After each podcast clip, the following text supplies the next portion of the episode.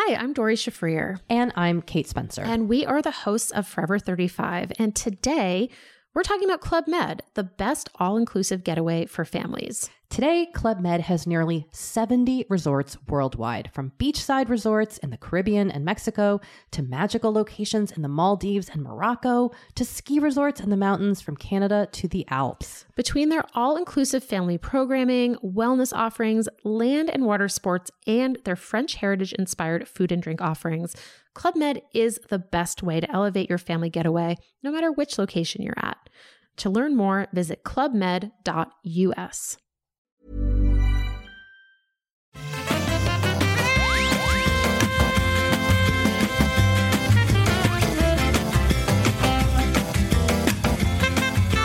Bonjour à tous et bienvenue dans le rendez-vous jeu, l'émission où on vous résume toute l'actu du jeu vidéo. Mais aujourd'hui, on va vous faire un tout petit peu d'actu et beaucoup, beaucoup de jeux de l'année, puisque c'est notre grand épisode de, des GOTY 2019, nos jeux de l'année 2019. On va vous parler euh, de tout ça, chacun d'entre nous avec nos jeux préférés. On va aussi vous dérouler le sondage que j'ai fait pour les auditeurs de l'émission. On va voir comment ça va se passer, euh, si, on a, si on est aligné ou pas. Spoiler, pas tout à fait. Les résultats m'ont un petit peu surpris.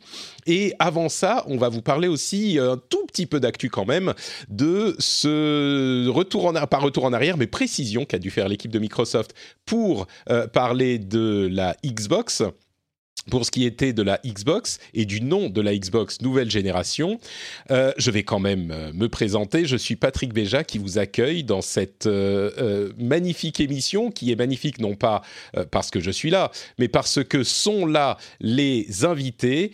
J'ai nommé d'une part Jika. Comment ça va Jika T'es en forme? Oula tu coupes. On était en train de complimenter l'internet de ta belle famille il y a un instant, et là tout à coup on t'entend plus. Ah, on l'a perdu. On l'a perdu complètement. Bon, On l'a entendu inspirer. c'était terminé. Ou alors il, il est en On train va- de faire un arrêt cardiaque. On va voir, on va euh, dire bonjour à Escarina du coup, et puis on va voir si Jika réussit à nous rejoindre. Comment ça va, Eska? Bah écoute, ça va. J'ai pas la fibre, mais a priori ça se passe plutôt bien quand même. Ça se passe Ah, bien on a chez peut-être Jika. Qui est revenu. Allô? Ouais, il est revenu. Il Ouais, nous a plus entendu. Bizarre, je- Mais vous- mais vous- Oh là là, mais ça marchait super bien il y a un instant et maintenant on t'entend pas bien. Euh, bon bah écoute, on va on va espérer que ça se corrige. Euh, donc Escarina, tu es en forme, tu es euh, toi avec équipé d'une connexion qui fonctionne, C'est ça, une petite connexion, mais elle fonctionne. une, petite mais costaude. Euh. Alpha, est-ce que toi tu es en forme aussi? Toi tu as une connexion de euh, maître du monde, donc euh, donc ça devrait bien se passer? Moi, ouais, la connexion du, du stream, euh, du coup, marche bien. Il n'y a pas de souci. Je suis là, je suis prêt euh, ça. Ça va être très intéressant. Très très bien. Donc AlphaCast, SK et JK, tout le monde les connaît? AlphaCast, je pense que les gens te connaissent aussi, mais on va préciser quand même. euh, streamer de ton état, YouTuber également, avec tes magnifiques best-of notamment. Euh, Merci. monté avec brio par, par Dr. Jones euh, d'ailleurs. Ah, oui.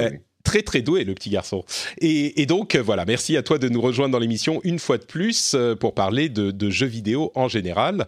Euh, je dois dire que sur 2019, la dernière fois que tu étais dans l'émission, c'était pour nous vanter les mérites de Anthem, il y a quelques mois de ça. Donc. Ouais, je, je me disais, je commence à comprendre pourquoi il me réinvite pas. écoute, Voilà. l'espoir est permis. Anthem reviendra peut-être euh, dans quelques mois. Du coup, du coup, je te redemanderai de venir dans l'émission s'il se relance genre dans un an ou deux. JK, est-ce que tu, tu es revenu, tu nous entends, tu es avec nous? Euh, oui, pardon. Ouais, a priori, oui. Je sais pas Oui. pourquoi ça, je, de manière complètement aléatoire, je ne vous entendais plus. Écoute, c'est c'est Oui. oui oui on t'entend et je pense que c'est l'internet euh, qui est finalement peut-être de la DSL. On verra si ça se passe mieux pendant l'émission, mais donc attendons-nous. Ouais, c'est tout le monde est parti, tout le monde est en vacances, tout ça, donc euh, forcément c'est compliqué. Euh, mais bon, on va voir comment ça se passe. Avant de se lancer dans l'émission elle-même, euh, j'aimerais quand même remercier les auditeurs qui la soutiennent euh, par Patreon, notamment. Pietri- Nicolas, donc Nicolas, merci à toi, euh, Dandy Veridim, Alexandre Marquez, Samuel Frechet, Romus, OO Alex, Chuckman, Bruli, qui n'est pas Broly, attention à ne pas confondre, Julien Masset et Flavien. Merci à vous tous et à tous ceux qui soutiennent l'émission. Vous êtes les maîtres du Patreon et du Patriote et qui font que l'émission peut exister. Euh, donc, petite news avant de se lancer dans les sondages. Euh, on parlait, je parlais la semaine dernière du fait que Microsoft a présenté sa euh, nouvelle console sous le nom de Xbox Series X, la console qui sortira l'année prochaine, la prochaine génération de Xbox. Ils ont dû préciser parce que le, nom a quand même perplexifié un petit peu tout le monde et ils ont dû préciser que non, non, en fait, la prochaine génération, ça sera juste Xbox. Xbox Series X, c'est ce modèle spécifiquement. Donc, on imagine qu'il y aura un Series S et euh, d'autres Series après, ou peut-être un Series X de 2022 ou 2023 qui sera mis à jour. Mais l'écosystème Xbox euh, est étendu partout. C'est comme je le disais, le, le, jeu vidéo ambiant, le jeu vidéo partout. Euh, Xbox est un service plus qu'une console, mais la prochaine génération, bah, ils reviennent aux bases, c'est juste Xbox. Au-delà de la news, c'est encore un truc qui, qui ah, comment dire, la capacité de Microsoft à parfois euh, se prendre les pieds dans le tapis quand il s'agit de communiquer. En même temps, je faisais l'émission anglaise Pixels hier avec euh, euh, Jocelyn Kearney et, et Jason Schreier, et Jason disait c'est la société qui a appelé Windows 95, 98, euh, XP, Vista 8, 10. Donc, les noms, c'est peut-être pas leur fort. Euh, Est-ce que, ouais, ça te, ça te surprend pas tellement? Ouais, mais non, puis euh, il suffit de voir tous les trolls euh, qu'il y a sur le net là, depuis ces quelques jours. Bon, c'est, on, on en rigole, mais c'est, c'est bon enfant, quoi. Ouais, et puis surtout, je, je suis pas sûr que ça sera si important dans un an ou deux. Euh, tout le monde aura oublié ce petit truc et on parlera juste de Xbox, j'imagine.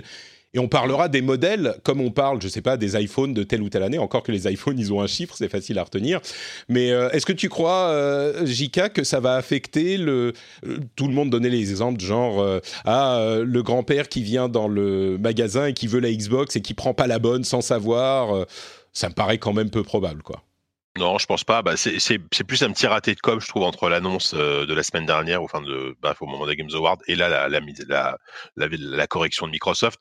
C'est vrai que le côté series, on on comprend pas trop. Mais bon, au final, effectivement, les gens vont rapidement euh, s'approprier le nom et vont l'appeler euh, comme ils veulent. Et, et même les médias, je pense, vont finir par l'appeler Xbox euh, tout court ou Xbox 2020, effectivement. Ou, euh, voilà. Après, après, il faudra juste voir dans, dans combien de modèles la, la machine va être déclinée. Et euh, effectivement, pour, pour pas que ce soit un peu le bazar, mais, euh, mais je veux dire, historiquement, euh, Xbox One, Xbox 360, Xbox euh, One, One S, One X, enfin, tu vois, pareil, il n'y a, il y a jamais de cohérence dans leur nom. Euh, Ouais. Contrairement à Sony qui fait la PlayStation 1 jusqu'à la, la 5, tu vois. Enfin, même si on sait pas encore comment elle va Si, si, on sait qu'elle s'appelle, elle s'appelle PlayStation Ah oui 5, c'est plus Ah simple. oui, ouais. c'est vrai. Donc, Ouais. voilà, donc, bon, c'est pas, c'est pas si étonnant que ça, quoi. Euh, je te donne la parole aussi, Sébastien. euh, un, un ressenti sur ce Xbox Series X comme nom? Ah, c'est, je trouve que c'est hyper confusant, vraiment. euh, Enfin, pour moi, c'est tellement plus simple d'avoir un modèle, un flagship que tu mets en avant et ensuite éventuellement d'autres déclinaisons. Mais je sais pas, je, je suis pas fan perso des déclinaisons. Je, quand euh, si j'achète une console, je suis content de me dire bon bah voilà, j'ai acheté cette console, elle va me tenir euh, pendant sa génération et euh, je vais pas me dire euh, ah j'aurai un meilleur framerate avec celle-ci ou quoi. Enfin, j'ai déjà un Ouais. PC pour ce genre de problème. Euh, donc, euh, donc voilà quoi. Donc je trouve ça un peu dommage de, en fait, d'entrée de jeu, commencer avec un branding autour de déclinaison quoi. Hmm. Ça aurait été tellement, enfin vraiment, ça aurait été tellement plus simple de directement parler du, du- de la prochaine Xbox qui sera le, voilà, le modèle référent. Mais bon, euh, ils ont voulu faire euh, compliqué, comme Ouais. souvent, malheureusement. C'est vrai que mine de rien, euh, quand il faudra faire le choix, euh, dans quelques, dans un an ou deux, bah, tu arriveras au magasin et tu vois d'un côté bah, la PlayStation 5. Ok, la 5, elle est mieux que la 4.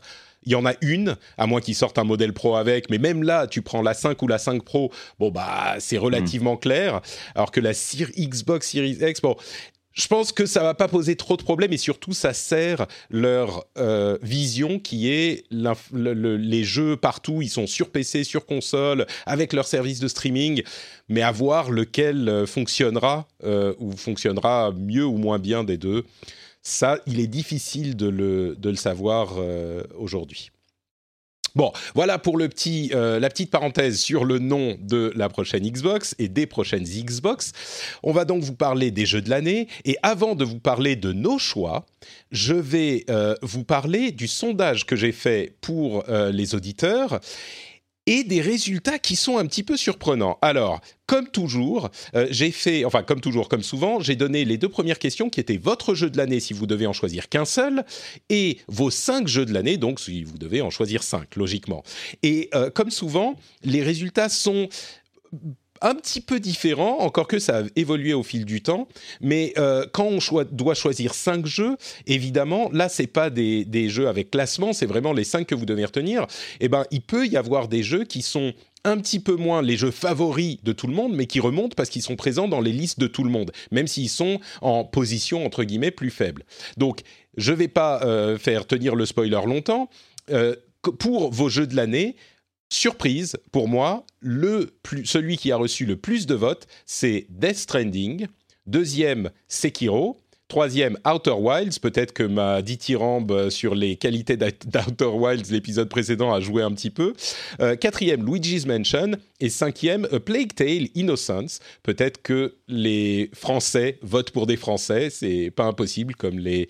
Euh, les, Français favorisent leur euh, studio de développement. Euh, à noter que dans cette liste, euh, par rapport à l'année dernière, la liste est un petit peu aplatie. C'est-à-dire que l'année dernière, il y avait Red Dead Redemption 2 qui avait gagné, ce qui m'avait un petit peu surpris aussi, mais il avait genre 30% des votes. Cette année, le premier a genre 13% euh, des votes. Donc la liste est vraiment aplatie. dans les cinq jeux à choisir, on a également Death Stranding en premier, donc ça, ça n'a pas changé. A Plague Tale deuxième, Luigi's Mansion troisième, Sekiro quatrième et Star Wars en cinquième je vais donner les autres euh, résultats et puis on va discuter de tout ça. Les cinq jeux, euh, pardon, le jeu que vous pensez, auquel vous pensez que vous ne voulez pas oublier, mais qui n'a pas forcément sa place sur le podium. Euh, Apex Legends en premier, heureusement, on l'oublie pas. Euh, A Plague Tale en deuxième, Death Stranding en troisième, Baba Is You, merci, en quatrième, et Star Wars en cinquième. Donc là encore, on a quand même un, truc relativement cohérent. Et enfin, le, jeu que vous avez détesté ou qui vous a horripilé, mais qui en même temps euh, peut-être vous a plu, Sekiro, Death Stranding, Apex, Call of Duty et Shenmue 3, qui qui est en cinquième position. Euh, ouais, celui-là, je pense qu'il y a sûrement des gens qui l'ont aimé, mais c'est peut-être euh, un truc horripilant en priorité. Ah. C'est marrant parce que Death Stranding, je regarde nos listes, je fais un petit spoiler, je crois que personne, aucun d'entre nous ne l'a même cité, et j'aurais pas du tout pensé que les auditeurs l'auraient choisi comme jeu préféré. Et pourtant, euh, bah, il est premier dans les deux catégories. Assez surprenant. Ceci dit, euh, on a une année qui est quand même, et c'est sur ça que je vais vous lancer, peut-être si vous voulez parler de Death Running aussi, on a une année qui est moins éclatante que les années précédentes. C'est vrai que 2018-2017 était éblouissant, euh, un petit peu moins les années précédentes, mais elles étaient bonnes aussi. Là, on a des jeux qui sont excellents cette année, mais qui sont pas des gros triple A qui font consensus, je crois. Et donc, on a une année qui, est, qui est plus plate, même si elle a des, joyaux, comme on va le voir euh, dans un instant. Euh, du coup, je donne la parole à Alpha en premier.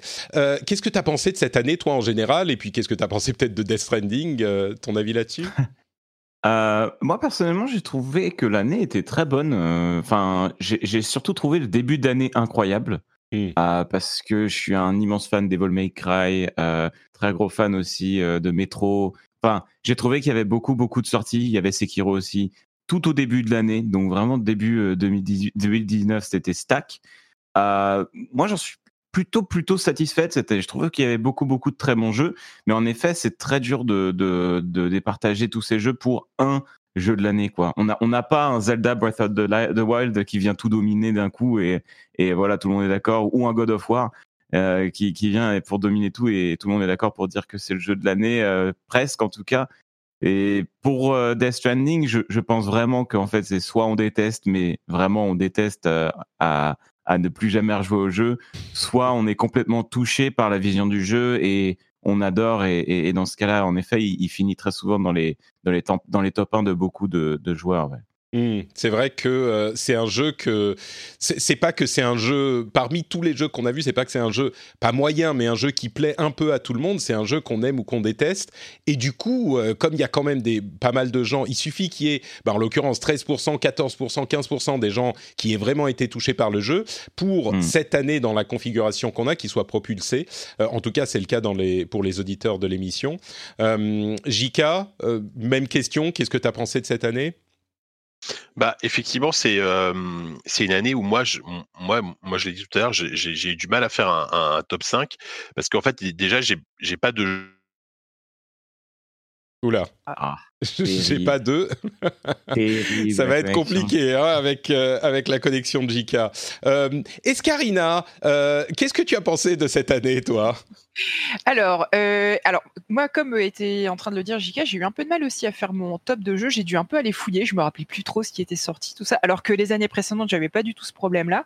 Et effectivement, je rejoins euh, ce que disait euh, Alpha sur euh, le côté. Il n'y a pas de, de gros de gros jeux, peut-être à part Death Stranding euh, en fin d'année, euh, qui est venu pulvériser le on va dire le podium, mais plus des, petits jeux. Moi, j'avais noté plein de petits jeux indépendants euh, dans ma liste, notamment euh, qui m'ont bien marqué cette année.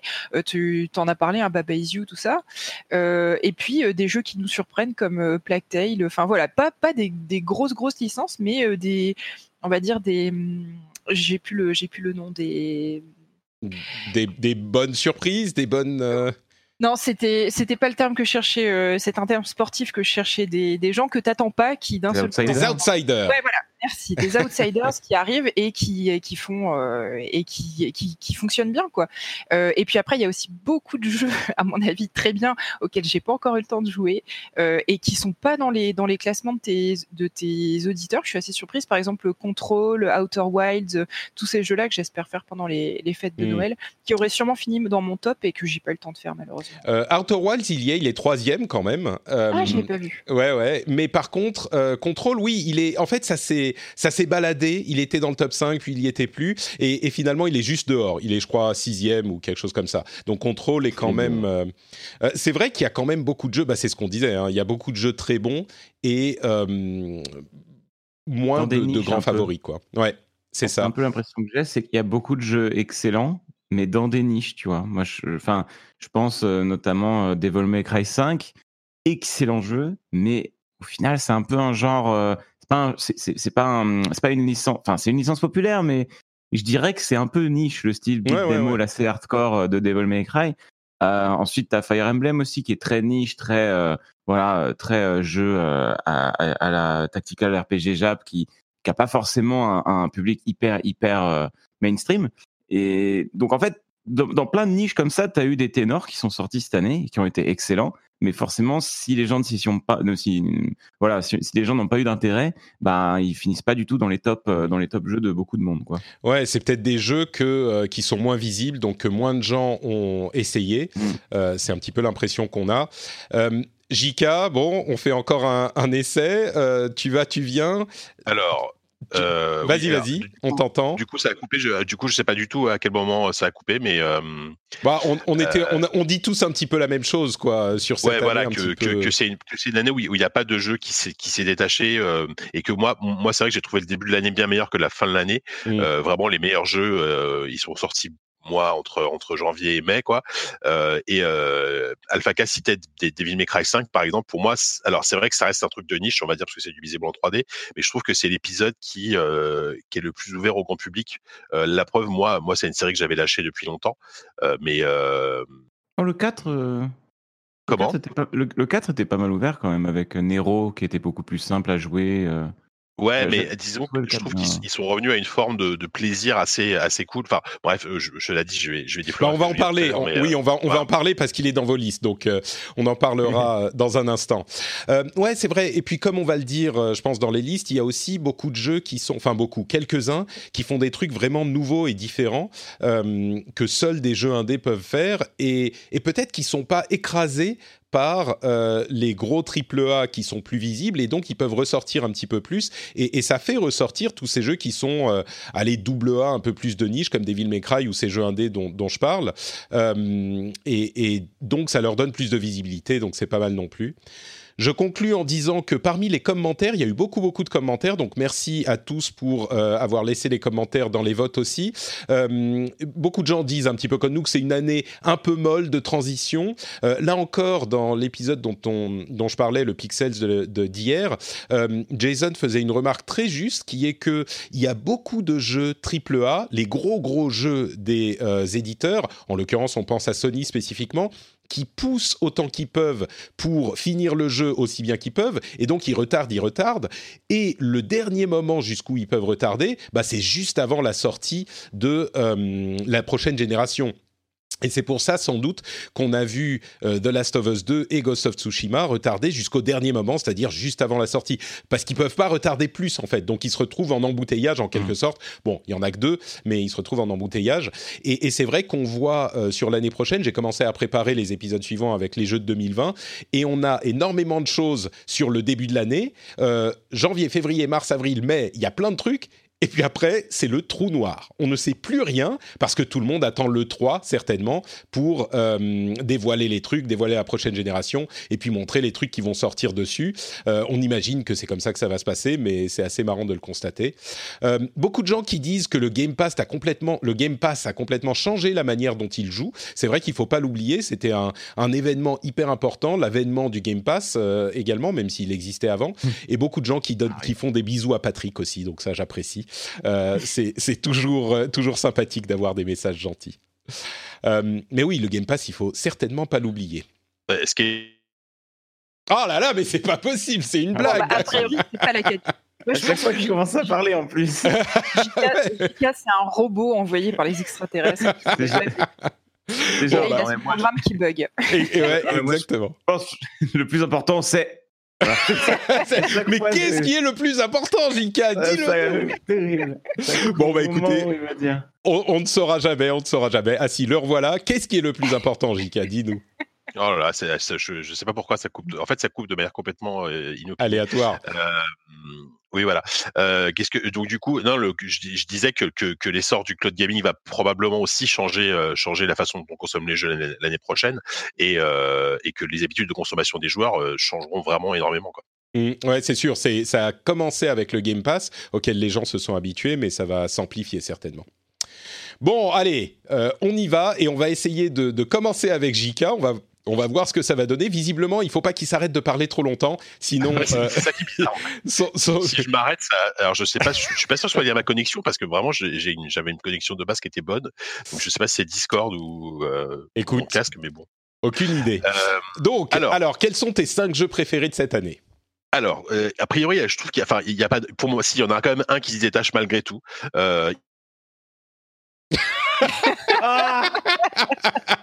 c'est terrible. Mais c'est pas possible. Écoutez, je suis sur...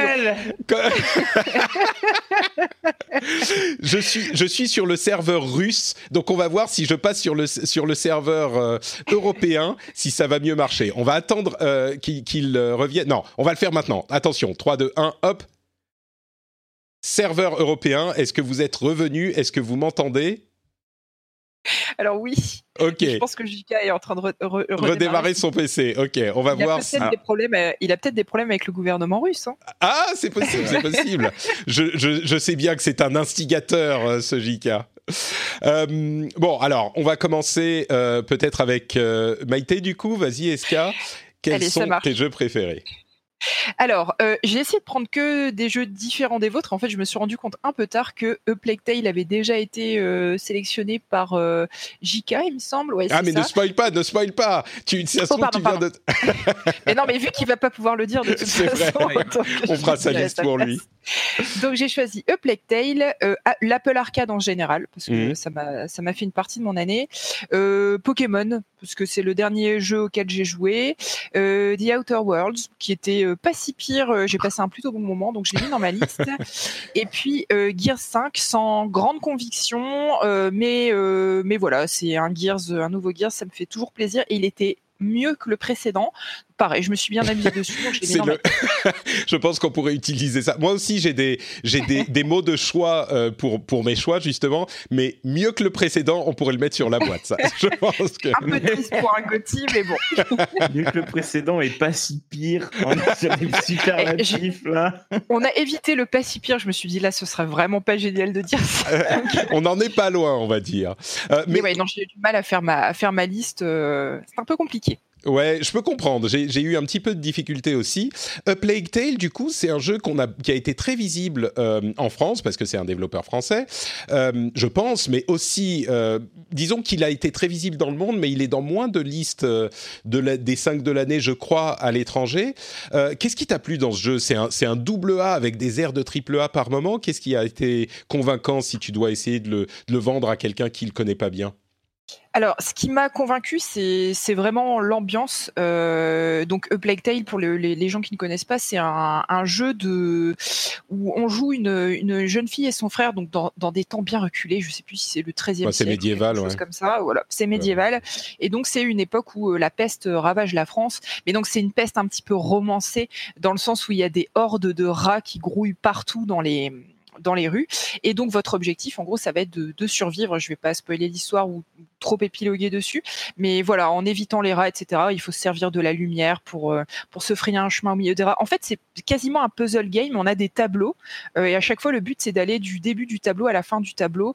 Euh, c'est pas du tout un jeu bourrin. Donc, faut, faut essayer d'y aller de façon un peu furtive. Faut, faut réfléchir un petit peu. C'est pas hyper compliqué non plus. Donc, on va dire que les mécaniques de jeu fonctionnent bien et mais surtout c'est l'univers euh, l'ambiance visuelle l'ambiance sonore. Euh, il y a une musique euh, d'Olivier de Rivière qui est juste magnifique. Enfin voilà moi j'ai adoré ce jeu. J'avais l'impression de jouer à un jeu Naughty Dog. Enfin en termes de, réalisation c'est assez exceptionnel et c'est pour ça que je disais que c'est un outsider dans le sens où je pense que ce jeu-là personne ne l'attendait même si on, on en avait entendu parler à un E3 précédent mais euh, je pense qu'il a filé une claque euh, à beaucoup de joueurs. euh, et, et moi, c'est clairement mon jeu de l'année, c'est celui-là. quoi.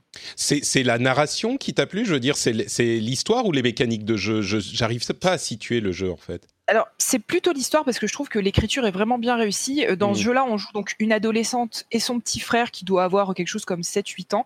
Et je trouve que pour C'est une pas fois, évident à écrire. Ouais. Les enfants, voilà, en général, c'est très caricatural euh, dans les, dans les jeux, c'est souvent hyper agaçant. Et là, pour le coup, je trouve que c'est assez bien réussi. Il y a une ambiance un petit peu Goonies, je trouve, qui se, qui se détache du jeu par moment. Où on a une, une, une bande de de- d'enfants, voilà. euh, bon, alors là, dans un, dans un contexte un peu plus sombre que les Goonies, du coup. mais, mais ouais, je pense que c'est vraiment la narration et l'ambiance en général. Je te dis, euh, le, le- la musique, euh, enfin visuellement, moi j'ai été transportée par euh, par cet univers. et J'ai j'ai adoré euh, l'histoire et, et faire ce jeu quoi. Ça a vraiment été un vrai plaisir. Écoute, euh, et pas mal du tout, effectivement. Euh, ça a l'air d'être artistiquement quelque chose de réussi. Il faudrait, il fait partie de ces jeux que je devrais euh, au moins essayer et j'ai juste pas eu le temps. J'en reparlerai tout à l'heure, mais pas eu beaucoup de temps. En plus, Apple Arcade. Non, juste pour dire que c'est vraiment hyper grand public, quoi. C'est de, c'est de, il y a des mécaniques d'infiltration, mais tu vois, moi qui ne n'aime pas les jeux d'horreur, qui n'aime pas les jeux à mécanique d'infiltration, voilà, c'est pour te dire que c'est ça, mais à un niveau vraiment accessible et c'est plus orienté sur l'histoire et l'ambiance que euh, sur la difficulté du, du gameplay. D'accord. Euh, tu parles aussi de Apple Arcade, euh, qui est notable. C'est un autre truc qu'on n'a pas mentionné, mais oui, euh, Apple Arcade, effectivement, c'est un, un- c'était la réhabilitation du jeu mobile. Je suis pas sûr que beaucoup d'entre nous, tiens, petit sondage, euh, qui a vraiment, on va dire, passé du temps sur les jeux Apple Arcade? JK, est-ce que c'est ton cas? Alors, euh, j'ai changé de setup, donc je, le son est peut-être moins bon, mais par contre, ça risque de. A priori, ça devrait moins couper. D'accord. Bah écoute, on- Euh, on, prend. Ça, on fera avec. Euh, oui, alors moi, moi oui. Alors c'était surtout pour les besoins du boulot parce que c'est moi sur jeuxvideo.com qui était en charge un peu de tester tout ça. Euh, mais j'ai passé du temps, mais je suis resté abonné et je suis toujours abonné à Apple Arcade euh, parce que euh, bah, on en parlait tout à l'heure. La façon de consommer les jeux va évoluer, va évoluer et Apple Arcade c'est un peu l'exemple de ça. Euh, parce que mine de rien, l'offre d'Apple, elle est vraiment ultra intéressante. Euh, pour 5 euros par mois, tu as quand même un catalogue de jeux, euh, comment dire, de jeux mobiles qui sont vraiment des, des jeux. je vais dire des vrais jeux, mais c'est un peu péjoratif parce qu'il y y a des free-to-play qui sont Ah, des jeux qui mais- peuvent plaire, qui peuvent plaire aux voilà, core gamers. quoi. plus. Voilà, et, et c'est très varié. Tu as vraiment des matchs 3 euh, ultra addictifs et tu as des jeux indés euh, très, très sombres ou très arty, très machin. Tu as Mm. des jeux de rip, tu as de tout en fait. Et l'offre, elle est vraiment, elle est vraiment très bonne et euh, je trouve qu'ils ont, ils ont bien joué cette année avec ça. quoi. Euh, T'es abonné, toi, Alpha? Ah oui, alors moi, je, je, je m'en sers un petit peu, mais pas non plus trop. Je suis encore à, à l'ancienne. Voilà. Hmm, D'accord. Pas tellement euh, euh, client Arca- Apple Arcade. Moi, je suis abonné, mais j'ai déjà pas le temps à jouer aux jeux auxquels je veux jou- vraiment jouer. Encore que j'ai passé du temps sur What the Golf et j'ai ça m'a- bien valu les, les 5 euros du mois où j'ai passé du temps dessus. Mais donc, toi, SK, c'est carrément dans ta liste des, des entre guillemets jeux de l'année. Euh, Ouais, donc tu as passé beaucoup de temps, de temps dessus. C'est dans les transports ou est-ce que tu te poses euh, à la maison sur le canapé pour vraiment jouer sur ton mobile? Bah, vu que je vais au boulot en voiture, je pense que c'est pas conseillé. T'as pas encore la Tesla autopilote, ok. pas encore. Donc non, non, c'est, je me suis vraiment posé. En fait, c'est quand ils ont sorti euh, l'Apple Arcade, tu sais, il y a, y un mois offert. Donc Mhm. effectivement, c'est un abonnement à 4,99€ sinon. Donc je me suis dit, bah, pendant un mois, je vais tester un maximum de jeux et voir euh, ce que ça donne. Mais vraiment par, euh, par curiosité personnelle, j'ai un, un iPad depuis, euh, depuis le début de l'année. Donc euh, je suis pas une grande utilisatrice de tablette. euh, je, commence euh, notamment pour le dessin depuis cette année et je me suis dit bah ce sera l'occasion de tester du jeu tablette ce que j'avais jamais fait ju- jusque là. D'ailleurs je dis tablette mais c'est vrai aussi pour le mobile. Mais là pour le coup j'ai pas d'iPhone donc et donc je me suis lancée dans ce mois gratuit sans attendre quoi que ce soit de particulier et en général c'est comme ça qu'on n'est pas déçu. Et puis j'ai téléchargé tous les jeux qui passaient qui me semblaient euh, qui me semblaient sympas. Euh, et puis au final, j'ai eu des super bonnes surprises parce que comme le disait euh, JK, il y a vraiment des jeux pour tout le monde. Euh, tu as des jeux narratifs, tu as des jeux un peu point and click d'enquête, tu as des jeux de détente, tu as des puzzle games, tu as vraiment de tout. Et moi, ce qui m'a plu surtout, c'est que d'un point de vue purement qualitatif, d'un point de vue proposition euh, artistique, euh, proposition de gameplay, etc., euh, en général, c'est vraiment hyper léché. Euh, T'as pas l'impression d'être sur un store de, jeux mobiles dans tout ce que ça a de plus de, pire en termes de réputation, mais c'est vraiment des, jeux qui sont finis. Moi, j'ai pas vu beaucoup de bugs sur les sur les jeux que j'ai testés, et surtout, c'est des jeux sur lesquels tu tu tu t'amuses vraiment. C'est du très bon jeu vidéo, quoi, pour le coup. Ouais, on revient, on revient au truc. euh, c'est vrai qu'on hésite à dire euh, c'est des vrais jeux, mais il y a un petit peu de ça quand même. C'est-à-dire que c'est des jeux qui sont, même si les jeux mobiles euh, traditionnels sont des vrais jeux aussi, euh, il y a quand même une différence de style. De, enfin, tout le monde le sait, quoi. C'est pas exactement Oui. le même type de gameplay, le même type de monétisation, etc. Bah, Là, Ne serait-ce euh, que parce que c'est tactile, déjà. ouais, Hmm, d'accord. Alors ouais, justement, et, et par contre, je précise qu'il y, a- il y a beaucoup de jeux qui sont qui fonctionnent avec, avec la manette parce qu'aujourd'hui Ouais. les, les manettes Xbox sont compatibles euh, standard euh, Xbox, PS4, d'ailleurs, PS4, avec ouais. euh, iPad, euh, avec tout ce qui est iOS en fait, même une Apple TV en fait. Vous avez vous avez Apple Arcade sur Apple TV par exemple. Et euh, et il y a une vraie curation, il y a, vrai- il y a un vrai travail de la part d'Apple euh, qui va accompagner les développeurs aussi bien financièrement que euh, que en termes de, de mi- mise à disposition d'outils de développement euh, pour que leur, leur jeu soit le plus propre et le plus fini possible et euh, et euh, en disant voilà nous sur iOS voilà vous avez ces jeux là ils sont ils sont propres entre guillemets il n'y a Mm. pas de il y a pas d'entourloupe vous payez 5 euros par mois il n'y a pas d'a- d'achat in-app il n'y a pas de choses comme ça Euh, c'est un modèle qui veulent le plus simple possible en tout cas Et puis c'est clair, clair qu'ils ont fait le coup avec cette compatibilité manette en Bluetooth qui est juste hyper simple à utiliser. Hmm. Euh, en plus de ça, ils ont un catalogue avec des exclusivités, donc ça veut dire que ces jeux-là, tu les retrouves en tout cas euh, temporairement uniquement chez eux, et ils, ils vont nourrir le catalogue au fur et à mesure des mois. Euh, ce qui fait que, enfin là, tu vois, je suis repassée sur l'Apple Arcade cette semaine et j'ai vu plein de titres qui me faisaient envie. Je suis plus abonné là. hein. J'ai vraiment juste pris le mois gratuit. J'ai, Ah oui, d'accord. Donc j'ai arrêté. ouais, un mois. mais je pense du que coup- je me réabonnerai un mois pour faire les jeux que j'ai vus. Euh, Hmm. Mais alors, bon, peut-être plus comme ça. on, on va quand même dire, si tu dois choisir un jeu spécifiquement de l'Apple Arcade, euh, le jeu qui t'a le plus plu, tu conseillerais lequel? Euh, alors, le jeu qui m'a le plus plu, je pense que c'est Assemble with Care. C'est un jeu où tu joues une, une, réparatrice de vieux objets qui arrive dans un petit village. Donc, c'est un jeu un peu narratif. Et en fait, tu dois euh, réparer, par exemple, un vieil appareil photo argentique de quelqu'un. Et en fait, c'est hyper mignon, c'est hyper cartoon dans le visuellement. Et en fait, donc, tu as l'appareil photo qui est cassé devant toi et tu dois le démonter pièce par pièce et le remonter. Alors, c'est pas une simulation de, de mécanicien de haut niveau. Hein, ça reste très euh, très soft. Mais j'ai bien aimé avoir, euh, enfin tu vois, je trouve ça hyper ludique de complètement démonter l'appareil photo, remplacer le, la lentille. Euh. Enfin voilà, j'ai beaucoup aimé. c'est ouais, c'est très simple, mais j'ai passé un bon moment. C'était assez chouette. c'est les développeurs de Monument de Valley pour info. ah oui, d'accord. C'est déjà des, des, gens qui ont déjà une expérience. Effectivement.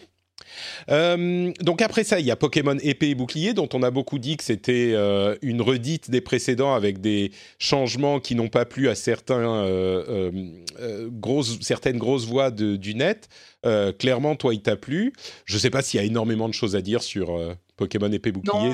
C'est Pokémon. Bah, voilà, c'est plutôt un, bon Pokémon, j'ai trouvé. Euh, mais après, c'est le jeu pantoufle. Si tu veux, tu, tu, mets les pieds dedans, tu sais où t'es, c'est chaud et confortable, euh, et tu te poses pas 40, 40 000 questions. Enfin, moi, en tout cas, je suis pas une, une joueuse de Pokémon assez euh, ardue pour pour commencer à décortiquer toutes les mécaniques de gameplay, etc. Au global, je suis, je suis pas hyper convaincu par les ajouts de gameplay qu'ils ont fait, euh, notamment le, la, la, mécanique de Dynamax, euh, les, les, espèces de zones euh, semi-ouvertes qu'ils ont fait. Je, je, suis pas hyper fan. Je trouve que ça apporte pas grand-chose au titre. mais au-delà de ça, d'un point de vue narratif et mise en scène, je trouve qu'ils ont fait un vrai effort. Euh, tu as tout des, des, des, moments avec un peu des, des cinématiques, des, enfin voilà, un, un, effort de mise en scène que moi j'avais pas ressenti aussi bien fait dans les précédents Pokémon et qui est assez agréable euh, d'un point de vue pur. Enfin, quand tu suis l'histoire, c'est plus agréable d'avoir ça que juste des dialogues euh, hmm. vraiment à l'ancienne. Et puis je trouve que les nouveaux Pokémon sont hyper mignons. Ils sont alors je suis désolée, je suis un peu ma fille, hein, mais Mais, euh, mais voilà, j'ai trouvé qu'au global. En même temps, jouer, jouer à Pokémon sans trouver les Pokémon mignons, euh, faut être un peu bizarre. Hein, euh, mec ou pas. partie du plaisir. fille ou pas. Partie du plaisir. Mais donc voilà, j'ai trouvé que le nouveau bestiaire était, était plutôt réussi. pareil, visuellement, les différents univers dans lesquels tu te balades, très sympa. Alors j'ai entendu beaucoup de gens critiquer, dire que c'était pas, pas assez joli, que ça se reposait trop sur ses acquis d'un point de vue purement technique. Euh, moi, ça, ça m'est un peu passé au-dessus. J'ai bien aimé, j'ai trouvé ça joli. Et sincèrement, d'un d'un Pokémon, j'en attends pas beaucoup plus. Donc j'étais contente. Les attentes sont, sont, ce qu'elles sont. The Outer Worlds, euh, le jeu de Bethesda qui n'est pas de Bethesda, euh, c'est aussi l'un de ces jeux qui revient beaucoup. bon, là encore, c'est un, un, un, jeu, comment dire, il y a quelqu'un qui disait dans un podcast que j'écoutais il y a quelques jours, si le jeu avait effectivement été un jeu de Bethesda, si ça avait été un Fallout The Outer Worlds, peut-être qu'on on en entendrait plus parler. Je ne sais pas si c'est si c'est le cas ou pas, mais euh, oui, pardon. D'accord. Ouais, c'est d'accord. Ouais. C'est, c'est vraiment euh, ce que les fans de Bethesda veulent. C'est bizarre qu'il soit pas plus présent, mais euh, bon, en tout cas, toi, il t'a plu oui, moi, il m'a plu. Euh, j'ai eu l'impression de jouer un... au jeu que j'aurais attendu à l'époque où Fallout 3 est sorti. Hmm. Euh, alors, dans un univers qui est beaucoup moins sombre que Fallout, mais on va dire que la transposition en 3D de Fallout, euh, donc le, 1 et le 2, qui à l'époque étaient en, en 2D ISO, quand il est passé en 3D dans Fallout 3, Enfin voilà, moi je n'avais pas aimé pour plein de raisons, même si j'ai fait tous les tous les épisodes de la série. Disons que j'aurais plus, j'aurais préféré avoir en rendu un The Outer Worlds qu'un Fallout 3. Donc si tu veux, j'ai comblé une frustration que que j'ai eue il y a des années de ça. Même si c'est pas un jeu qui est parfait, The Outer Worlds. Euh, voilà, euh, il, a beaucoup de beaucoup de défauts au niveau du, du gameplay. Euh, c'est pas parfait, c'est il y a beaucoup de choses qui sont très simplifiées, parfois un petit peu trop. Euh, au niveau du, de l'écriture et des personnages, c'est parfois un peu caricatural, c'est pas hyper euh, hyper original, etc. Mais je trouve quand même que dans l'ensemble, ça fonctionne bien. Euh, c'est, je dirais, c'est un espèce de Fallout 3, en, enfin, Fallout 3D en simplifié. C'est une, une une formule qui est un peu plus abrégée, on va dire, mais qui fonctionne bien. Moi, j'ai trouvé ça sympa. J'ai trouvé que l'histoire était chouette. c'est pas extraordinaire, mais je trouve que ça fait le taf. et pareil, visuellement, visuellement très sympa aussi. Donc on revient et j'imagine que Gears 5 c'est un petit peu la même chose, les mêmes compliments entre guillemets pourraient s'appliquer. C'est pas extraordinaire, mais ça fait le taf.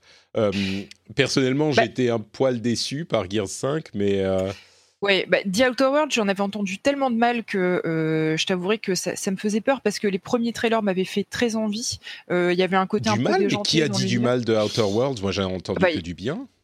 Bah écoute, euh, je ne sais plus où j'ai vu ça, mais sur Twitter, euh, je, crois que c'était Gotos. Euh, en, France, il a, été reçu. En France, il a été reçu très, très tièdement. Hein. Ah aux États-Unis, il, a eu des bonnes critiques, mais oui, en France, globalement, le, jeu a été assez mal noté. Hein. D'accord. Il me semblait avoir vu un tweet de Gotos qui, qui, avait été déçu par le jeu, et vu que je sais que j'ai plutôt les mêmes goûts que lui, je m'étais dit, aïe, si hmm. lui il aime pas, c'est que ça doit vraiment pas être terrible. Et, et puis le Xbox Game Pass Ultimate est arrivé. ouais, voilà aussi. Et je me suis dit, bon, bah, je vais quand même essayer. Et j'ai bien fait parce qu'au final, j'ai quand même passé un, bon moment. D'accord. Euh, mais comparé à Gear 5, euh, je, trouve quand même. si tu veux, autant j'ai été surprise en bien par The Outer Worlds, autant Gear 5, euh, j'ai pas eu la, même. Enfin, si tu veux, le, les attentes étaient. C'est allé dans l'autre sens. Euh, oui, Gear 5, bon, je, j'hésite. Alors pareil, Xbox Game Pass Ultimate. À la base, je n'avais pas prévu de l'acheter et vu qu'il est dedans, je me suis dit allez, je le teste parce que c'est quand même une licence que j'adore. Et au final, euh, bah, j'ai été pareil, surprise plutôt en bien.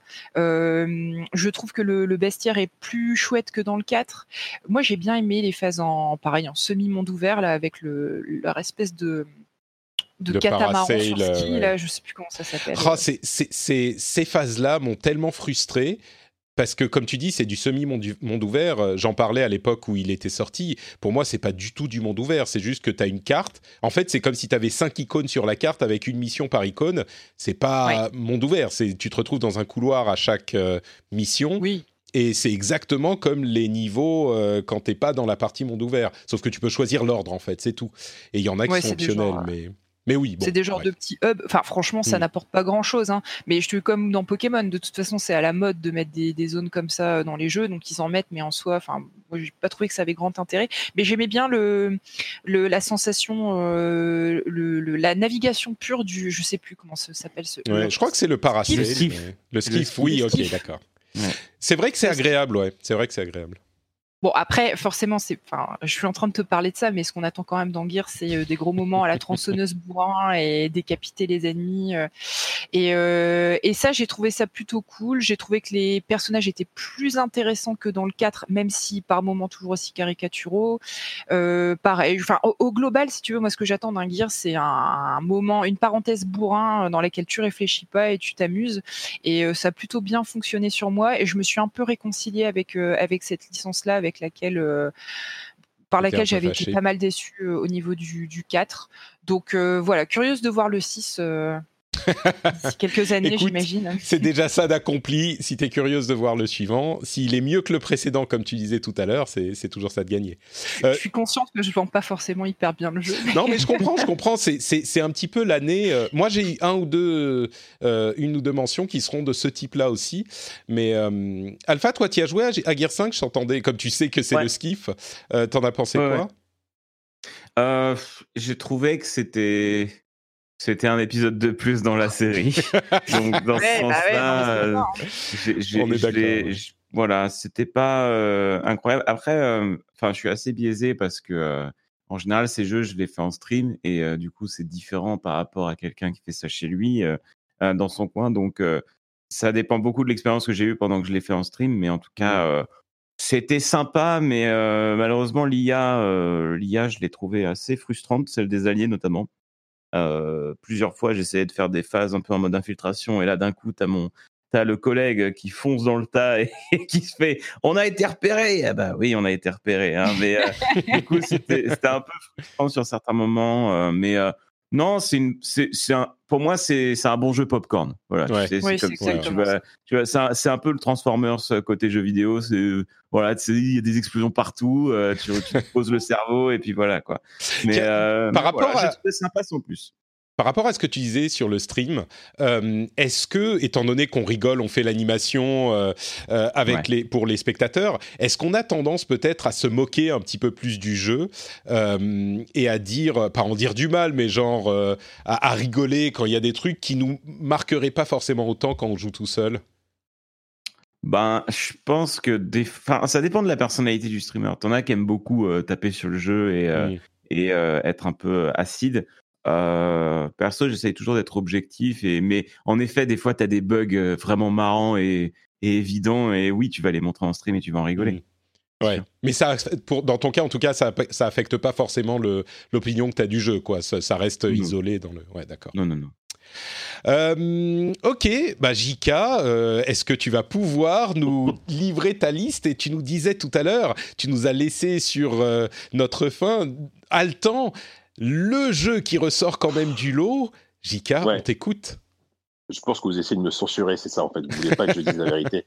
Que en fait, le jeu de l'année, euh, c'est un jeu qui est sorti en euh, 98. C'est Resident Evil 2 remake. Euh, pour moi, en tout cas.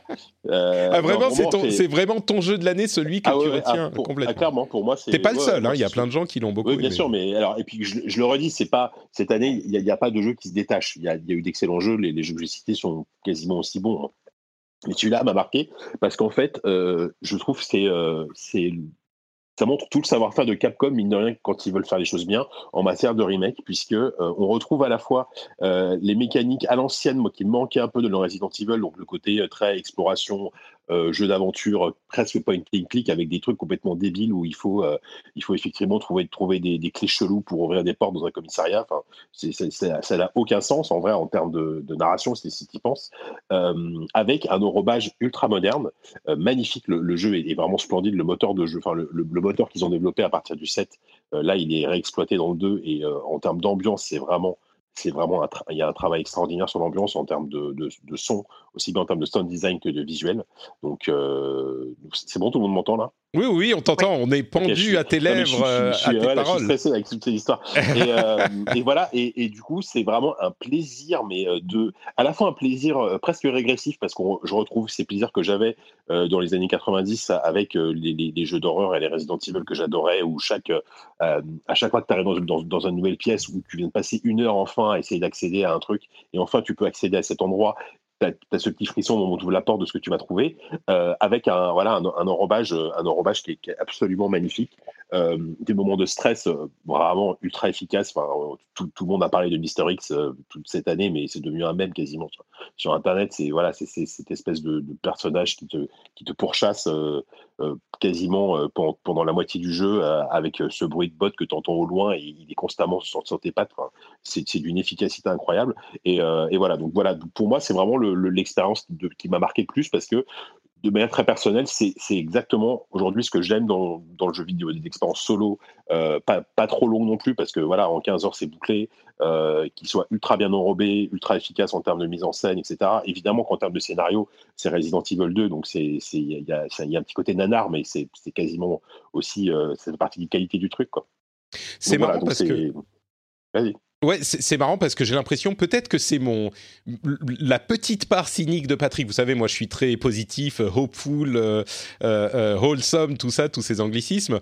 Mais il y a une petite partie cynique qui regarde ça et qui se dit, mais j'ai l'impression quand même, les gens qui encensent Resident Evil 2, pas forcément toi, Jika, mais ce sont souvent des gens qui se plaignent du fait que ah, on fait des remakes, des remakes de tout. Est-ce qu'on peut pas euh, créer des jeux nouveaux et différents plutôt que de refaire des remakes tout le temps? Ce qui évidemment est, à mon avis, euh, pas totalement justifié parce qu'il y a plein de nouveaux jeux tout le temps aussi, mais mais tout à coup, parce que c'est Resident Evil 2 et que ça leur parle et que ça parle de leur enfance, tout à coup, ils sont super contents et ils l'apprécient énormément. Alors, Euh, ils vont nous dire sans doute que oui, mais celui-là, c'est un remake bien fait. Ok, je, je veux bien le croire, effectivement, mais ça me, ça me titille quand même un petit peu cette impression. Non, parce que c'est un remake qui vaut autant en tant que nouveau jeu, en fait. C'est-à-dire que si, si tu n'as jamais joué à Resident Evil 2, euh, au contraire, tu peux complètement apprécier le jeu pour ce qu'il est. C'est, c'est, enfin, je veux dire, c'est un Mm. remake, mais c'est Oui, enfin, c'est quand c'est même un remake, jeu. quoi. Et, et, et même, je trouve, je trouve que l'exercice du remake, moi, à titre personnel, j'adore les remakes. Enfin, sortez-moi des remakes comme ça, tout euh, Ouais. un par mois, je, je- je suis ravi, quoi. L'exercice du remake est ultra intéressant quand, quand évidemment tu t'attaques à un jeu culte et que tu le fais de cette façon-là, quoi. Parce que là, du coup, ils ont quand même adapté le, le gameplay. euh. Ouais, c'est pas juste Bah, un remake, c'est un.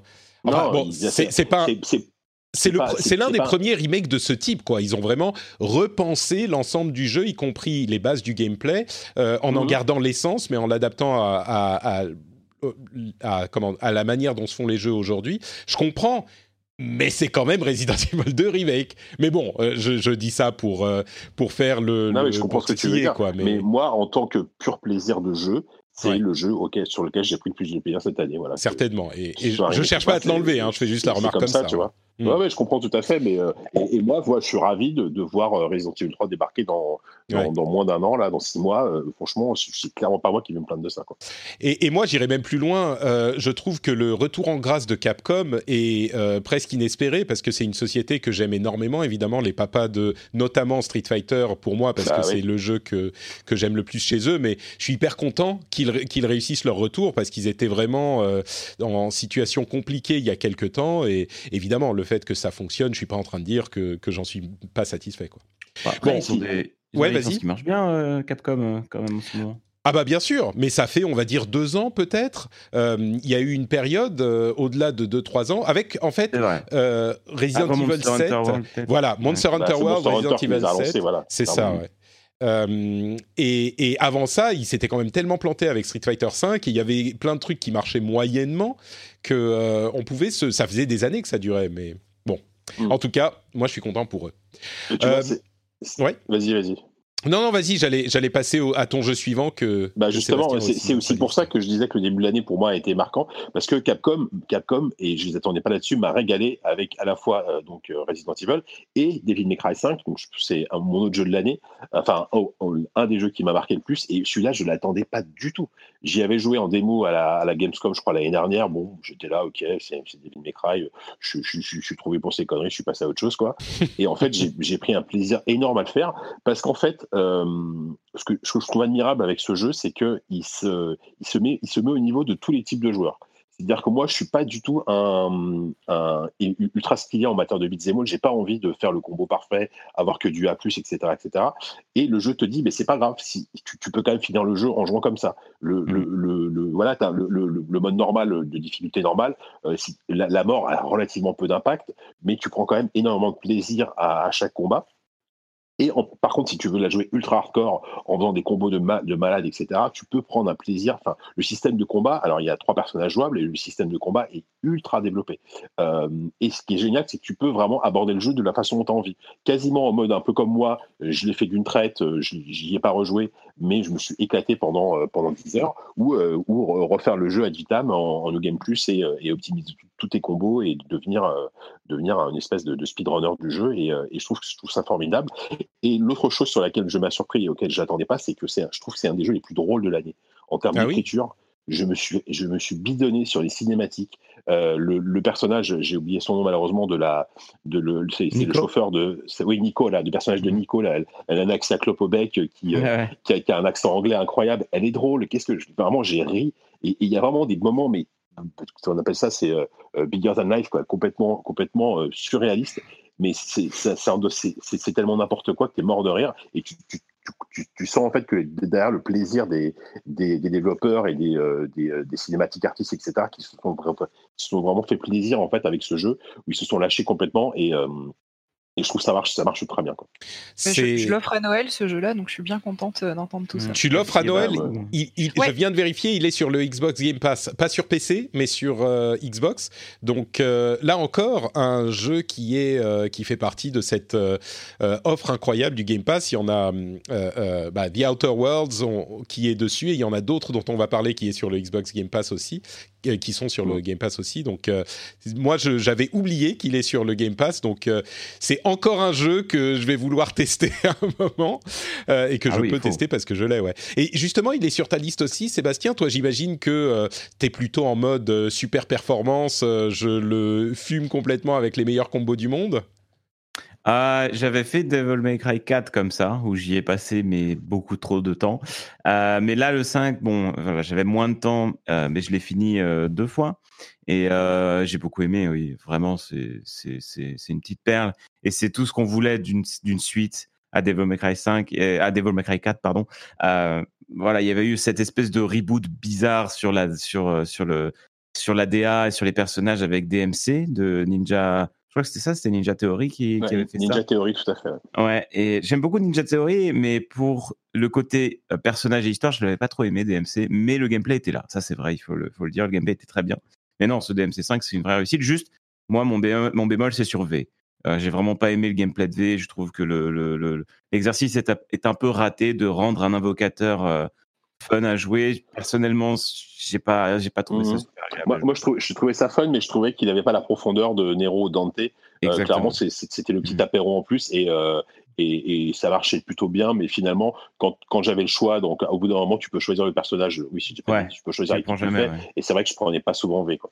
Pour ceux qui s'en souviennent pas, V, c'est le personnage, on va dire, qui est peut-être plus simple à jouer, euh, qui reste à distance et qui utilise ses Ouais. familiers, ses petits animaux pour aller euh, faire les attaques.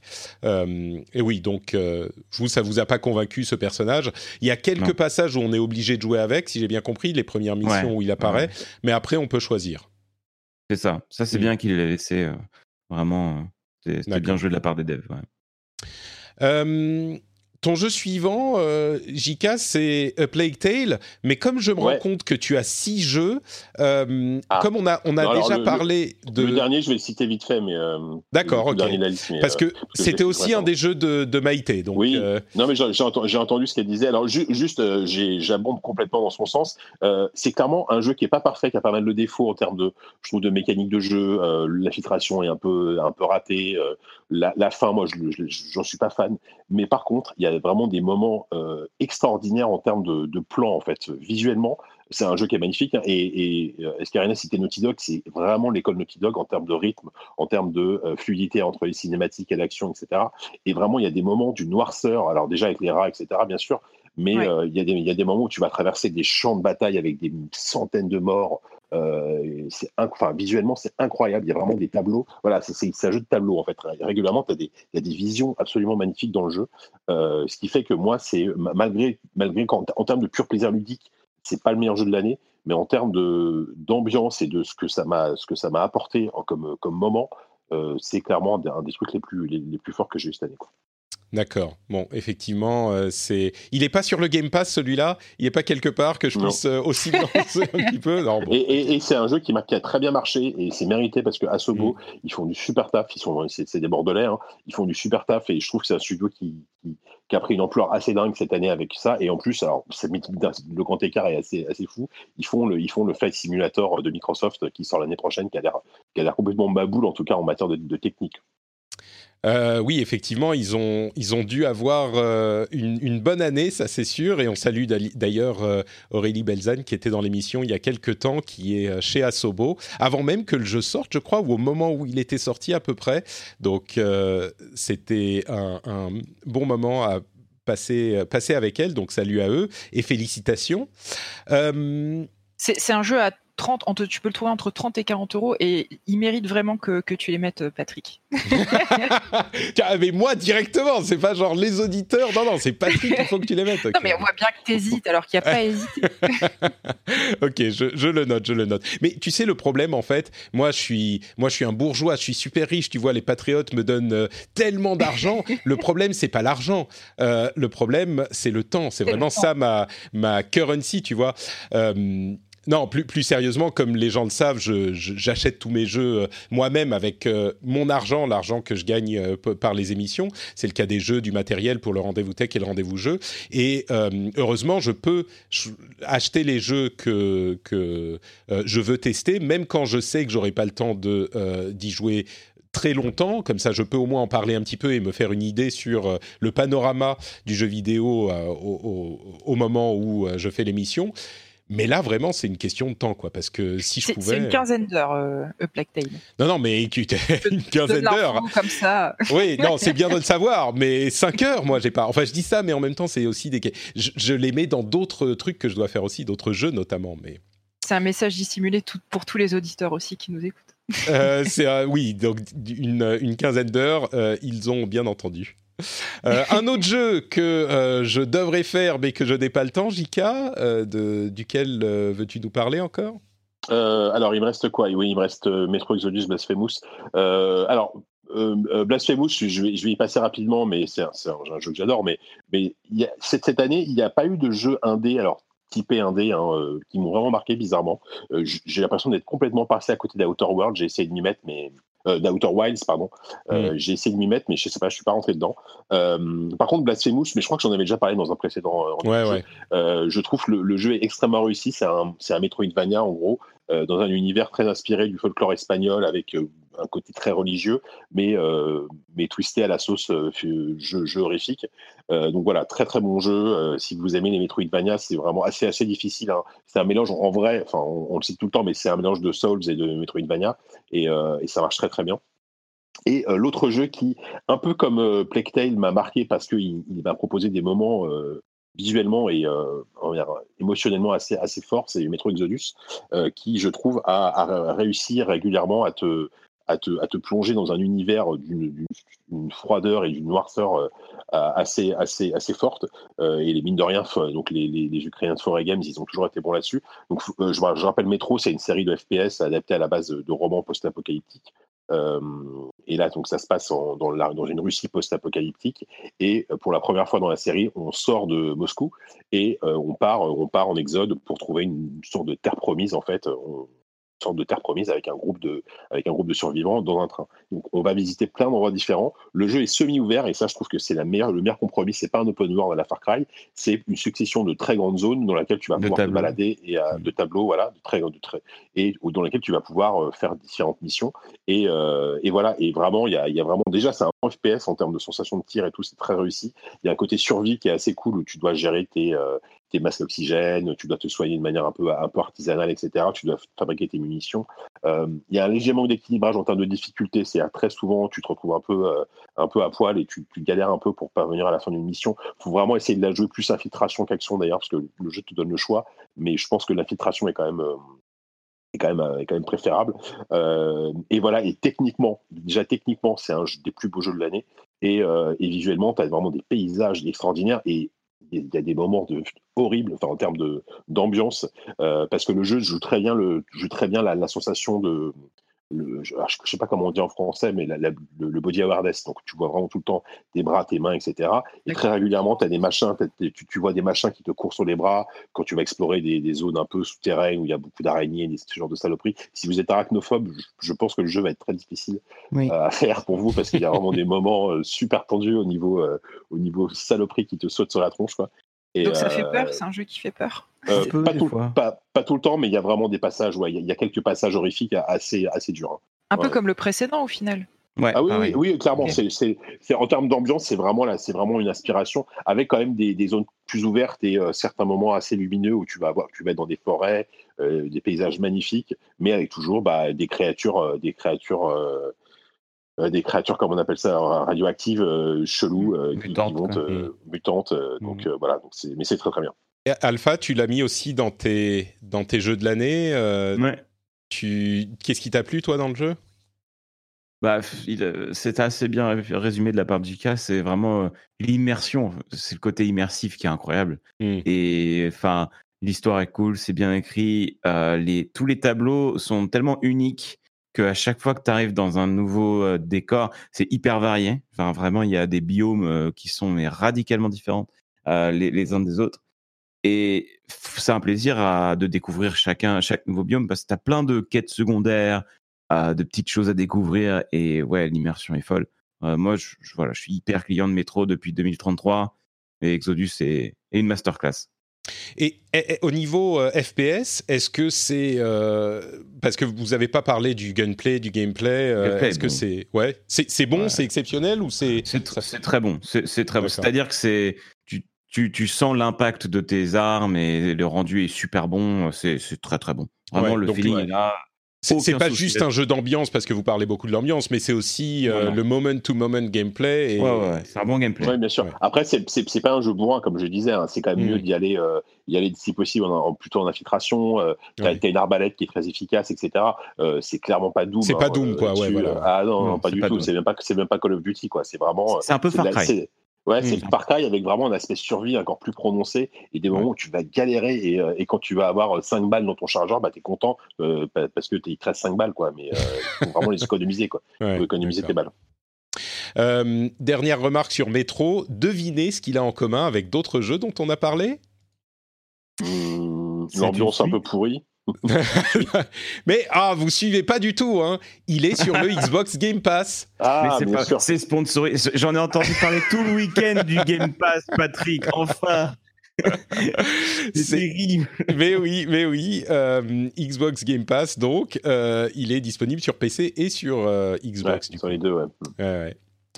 Euh, bon, donc euh, bah, désolé, hein, mais on va faire une liste en fait à la fin. On va voir combien de nos jeux sélectionnés dans l'année sont dispo sur le Game Pass. Là, ça fait déjà quoi 3, euh, 3 au moins 4 ouais, 4. Ouais, 4 ouais. On a, euh, bah, je regarde, on a Outer Worlds, Gears 5, euh, Devil May Cry et euh, Metro Exodus. Donc. Et il y a un dernier jeu que tu voulais citer. Ouais, mon, mon, mon dernier, alors lui, il n'est pas disponible sur le Game Pass, je crois pas à ma connaissance. Non, je, euh, je, je, l'ai vérifié. Il est sorti à un moment, mais je l'ai fait que tout récemment, et euh, j'avais très envie de le faire. C'est Telling Lies, euh, qui est un jeu très particulier. Alors, je remets juste dans le contexte, c'est développé entre autres, donc, enfin, le, personnage, le, le principal programmeur, c'est Sam Barlow, qui avait fait il y a deux ou trois ans Her Story, donc euh, un jeu qui est entièrement basé sur des extraits vidéo, donc avec des vrais acteurs, etc. Il n'y a pas de 3D, et le but, c'était tout simplement avec un moteur de recherche, avec des bons mots clés de, de, de, de, regarder plein d'extraits vidéo et d'essayer de comprendre ce que le jeu te raconte en fait. Et Her Story, c'était ça. Euh, Telling Lies, c'est toujours la même chose, mais avec une échelle beaucoup plus grande. Euh, Her Story, avec un seul personnage, tu voyais tout le temps, c'était des interrogateurs de, police d'un suspect, d'une femme qui était suspectée d'un meurtre. Euh, là, il y a euh, 7 ou 8 personnages, voire, voire un peu plus euh, à travers les vidéos. Et en fait, tu es sur une interface type euh, archive de la NSA et tu, en fait, tu comprends que tu as accès à euh, toutes les archives euh, d'une espèce de NSA via euh, les, caméras de smartphone, les, objets connectés, etc. Donc, tu vas, tu vas, à travers tous ces extraits vidéo, rentrer dans l'intimité de plein, plein de gens. Et, bien sûr, ça va dérouler une histoire qui est ultra intéressante. Et, et voilà, et un jeu, un jeu vraiment très court. Hein. Je pense qu'en trois heures, en trois heures, tu as fait le tour. En trois heures, en tout cas, tu as compris euh, tous, les tenants, tous, les, tous les tenants et aboutissants du scénario. Tu peux pousser un peu plus pour vraiment regarder tous les extraits vidéo. Euh, mais c'est surtout, et c'est surtout, et ça, c'est pas évident parce que dans ce genre de jeu, ça peut vite virer un nanar. C'est très bien interprété. Tous les acteurs sont très bons, très crédibles. Et, euh, et voilà, donc si vous voulez une expérience euh, assez différente, forcément très narrative, mais euh, basé sur un, un système de, de, de moteur de, de, recherche de mots-clés assez, assez cool. Euh, Telling Life, c'est un très bon jeu. Ouais, ça a l'air d'être vraiment euh, Her Story, mais un peu plus étendu, quoi, avec plusieurs C'est ça, c'est vraiment le, c'est un aboutissement, enfin, voilà, c'est l'aboutissement de ce qu'il a pu faire avec Her Story. Et moi, j'adore Sam Barlow, il, il, avait fait un de mes épisodes de Silent Hill préféré, qui était, euh, qui est pourtant un des moins connus, c'est Shattered Memory sur Wii. Et, euh, et, ça se ressent, en fait, il a une façon de, de, raconter des histoires à travers ses personnages que je trouve euh, hyper intéressante. Ok, donc Telling Lies, peut-être que c'est parce qu'il est similaire à Her Story dans le concept qu'on a, on, on, en a un petit peu moins entendu parler, alors que... J'ai l'impression qu'il a un peu passé un peu inaperçu, mmh. et c'est dommage. Ouais, ouais c'est bon. le genre de jeu assez confidentiel. Mmh. Euh, bah, qu'il l'est plus maintenant, puisque tu le cites dans euh, nos jeux de l'année. Merci Jika. Évidemment.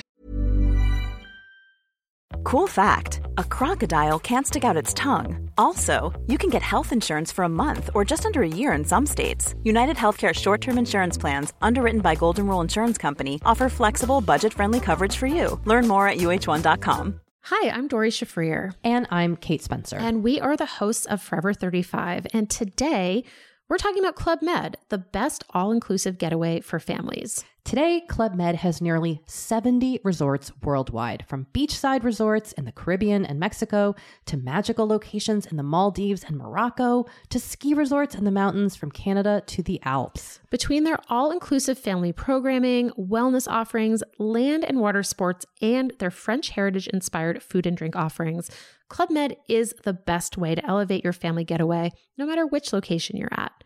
To learn more, visit clubmed.us. On, passe à Sébastien qui va également nous parler d'un jeu qui, lui, euh, n'est pas forcément hyper confidentiel, qui fait partie de ce florilège de début d'année. Est-ce que c'est ton jeu préféré de l'année, Sekiro, ou c'est l'un de tes jeux préférés de l'année? Ah, c'est l'un de mes jeux préférés de l'année. Clairement, euh, je peux, je peux. C'était difficile euh, pour moi de faire un top cette année. J'ai joué à beaucoup de jeux et euh, moi j'avais un top 10, hein, donc j'en avais pas mal dans ma liste. Mais non, Sekiro, enfin vraiment From Software, je suis, je suis amoureux de ce studio depuis depuis que j'ai découvert. moi, j'ai commencé sur Dark Souls 2, ensuite j'ai fait 1, ensuite, enfin voilà, j'ai fait un peu tous les épisodes que j'avais pu louper. J'ai même joué un peu à Demon's Souls Et il y a, une vision de génie de Miyazaki, je trouve, dans dans tout ce que dans tout ce qu'il fait sur. euh, en fait, à chaque fois, c'est une leçon de game de de level design, mais aussi de game design et de et de world building en fait. Enfin, il nous il nous crée des mondes qui sont passionnants et qui sont très très très mystiques dans le sens où au début on comprend pas grand chose, mais dès qu'on commence à s'y intéresser, c'est vraiment vraiment hyper intéressant et c'est bien ficelé. Donc euh, rien que ça et ensuite le gameplay qui est excellent, Sekiro euh, pour moi mérite vraiment le, Game of the Year. Et, euh, et, euh, et j'ai beaucoup aimé la prise de risque avec euh, bah, le fait qu'ils qu'ils s'éloignent beaucoup mine de rien de la formule Dark Souls parce que sur le gameplay on est quand même bah sur un jeu qui limite faisait mal aux joueurs de Dark Souls. Si on a beaucoup joué à Dark Souls, Sekiro c'est très dur parce que bah on a l'habitude de faire des petites roulades, des petites galipettes dans tous les sens quand on joue à Dark Souls.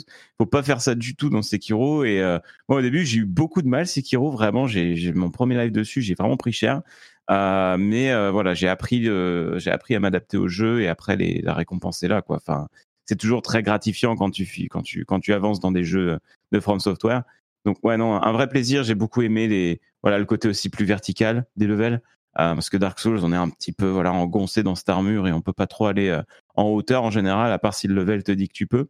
Mais là dans Sekiro tu as vraiment une énorme liberté de mouvement et je sais pas je trouve qu'ils ont vraiment euh, bien bien bien euh, amélioré la, la formule. Donc euh, oui Game of the Year c'est un des trucs qui me frustre énormément dans mon, ma vie de gamer. Il y a quelques titres euh, qui, que j'aimerais, ou quelques styles de jeux euh, que j'aimerais aimer et, et que j'arrive pas. Et les jeux From Software, les jeux de Miyazaki, font partie de cette euh, catégorie. J'ai beaucoup essayé avec. euh, avec euh, Soul- euh, Soulsborne, avec Bloodborne, et, Ah et oui. j'ai pas réussi à rentrer dedans. J'y prends pas de plaisir en fait. Même quand les premières créatures qui me tuaient euh, de manière euh, très frustrante deviennent triviales, en partie parce que je, progresse au niveau des stats et en partie parce que je comprends leur mécanique, ça me c'est juste genre bon bah ok maintenant je les tue. Mais et, et je sais qu'il y a un truc que que je rate. Peut-être que c'est parce que je suis pas fait pour et ça arrivera jamais. Mais j'ai toujours la la la question qui est posée quelque part de se dire est-ce que j'ai pas il n'y a pas le déclic qui s'est fait et les gens qui aiment prennent tellement de plaisir et sont tellement satisfaits de ce plaisir qu'ils prennent que j'aimerais avoir le même. Et donc j'ai beaucoup hésité à prendre Sekiro. Finalement je l'ai pas fait. Euh, il était en promo il y a quelques semaines. Finalement je l'ai pas fait parce que je sais aussi que j'aurais pas le temps euh, à consacrer au fait d'arriver à cette étape qui, qui devient du temps, satisfaisante. mais ouais. Mm. mais mais c'est l'une de mes grandes frustrations de, de vie de gamer. Euh, c'est cet aspect, euh, j'arrive pas à rentrer dedans. Euh, parce que ceux qui l'aiment aiment tellement. Je sais pas si tu as un, un conseil à donner ou une manière d'y arriver. Il n'y a pas de secret, je pense. Mais... Euh, je pense que c'est juste pas. Enfin, faut, faut pas non plus se forcer, quoi. Enfin, Mm. c'est vrai que c'est des jeux qui te font mal, euh, mais mais ils te font mal pour ensuite te faire du bien après, quoi. Mais le- le- Moi, je reste pense bloqué à la première étape où ils me font mal, en fait. C'est ça le problème. C'est ça le souci. Mais je, je pense pas qu'il faut forcer non plus. Je veux dire, il y a des jeux pour tout le monde, pour tous les tous les types de joueurs et pour euh, tous les emplois du temps aussi, hein, parce que voilà, faut pas se mentir, c'est pas un jeu euh, dans lequel tu peux sauter comme ça et euh, et y jouer 20 minutes et ça y est, c'est bon, t'as as eu l'expérience du jeu et et c'est bien. C'est des jeux qui demandent en effet un investissement et il faut passer du temps pour apprendre, pour le comprendre.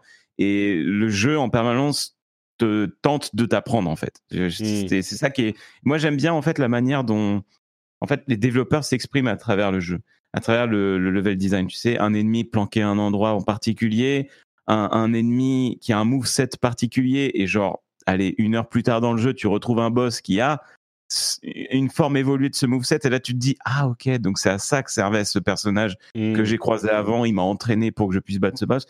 Et enfin, c'est vraiment un trip particulier aussi. Et je pense qu'en effet, bah, ça peut pas plaire à tout le monde, mais euh, mais pour pour des gens qui ont vraiment envie de challenge, qui ont moi moi typiquement, je suis un joueur qui est fatigué de la formule Ubisoft, euh, Far Cry, Assassin's Creed. Mm. J'en j'en ai assez.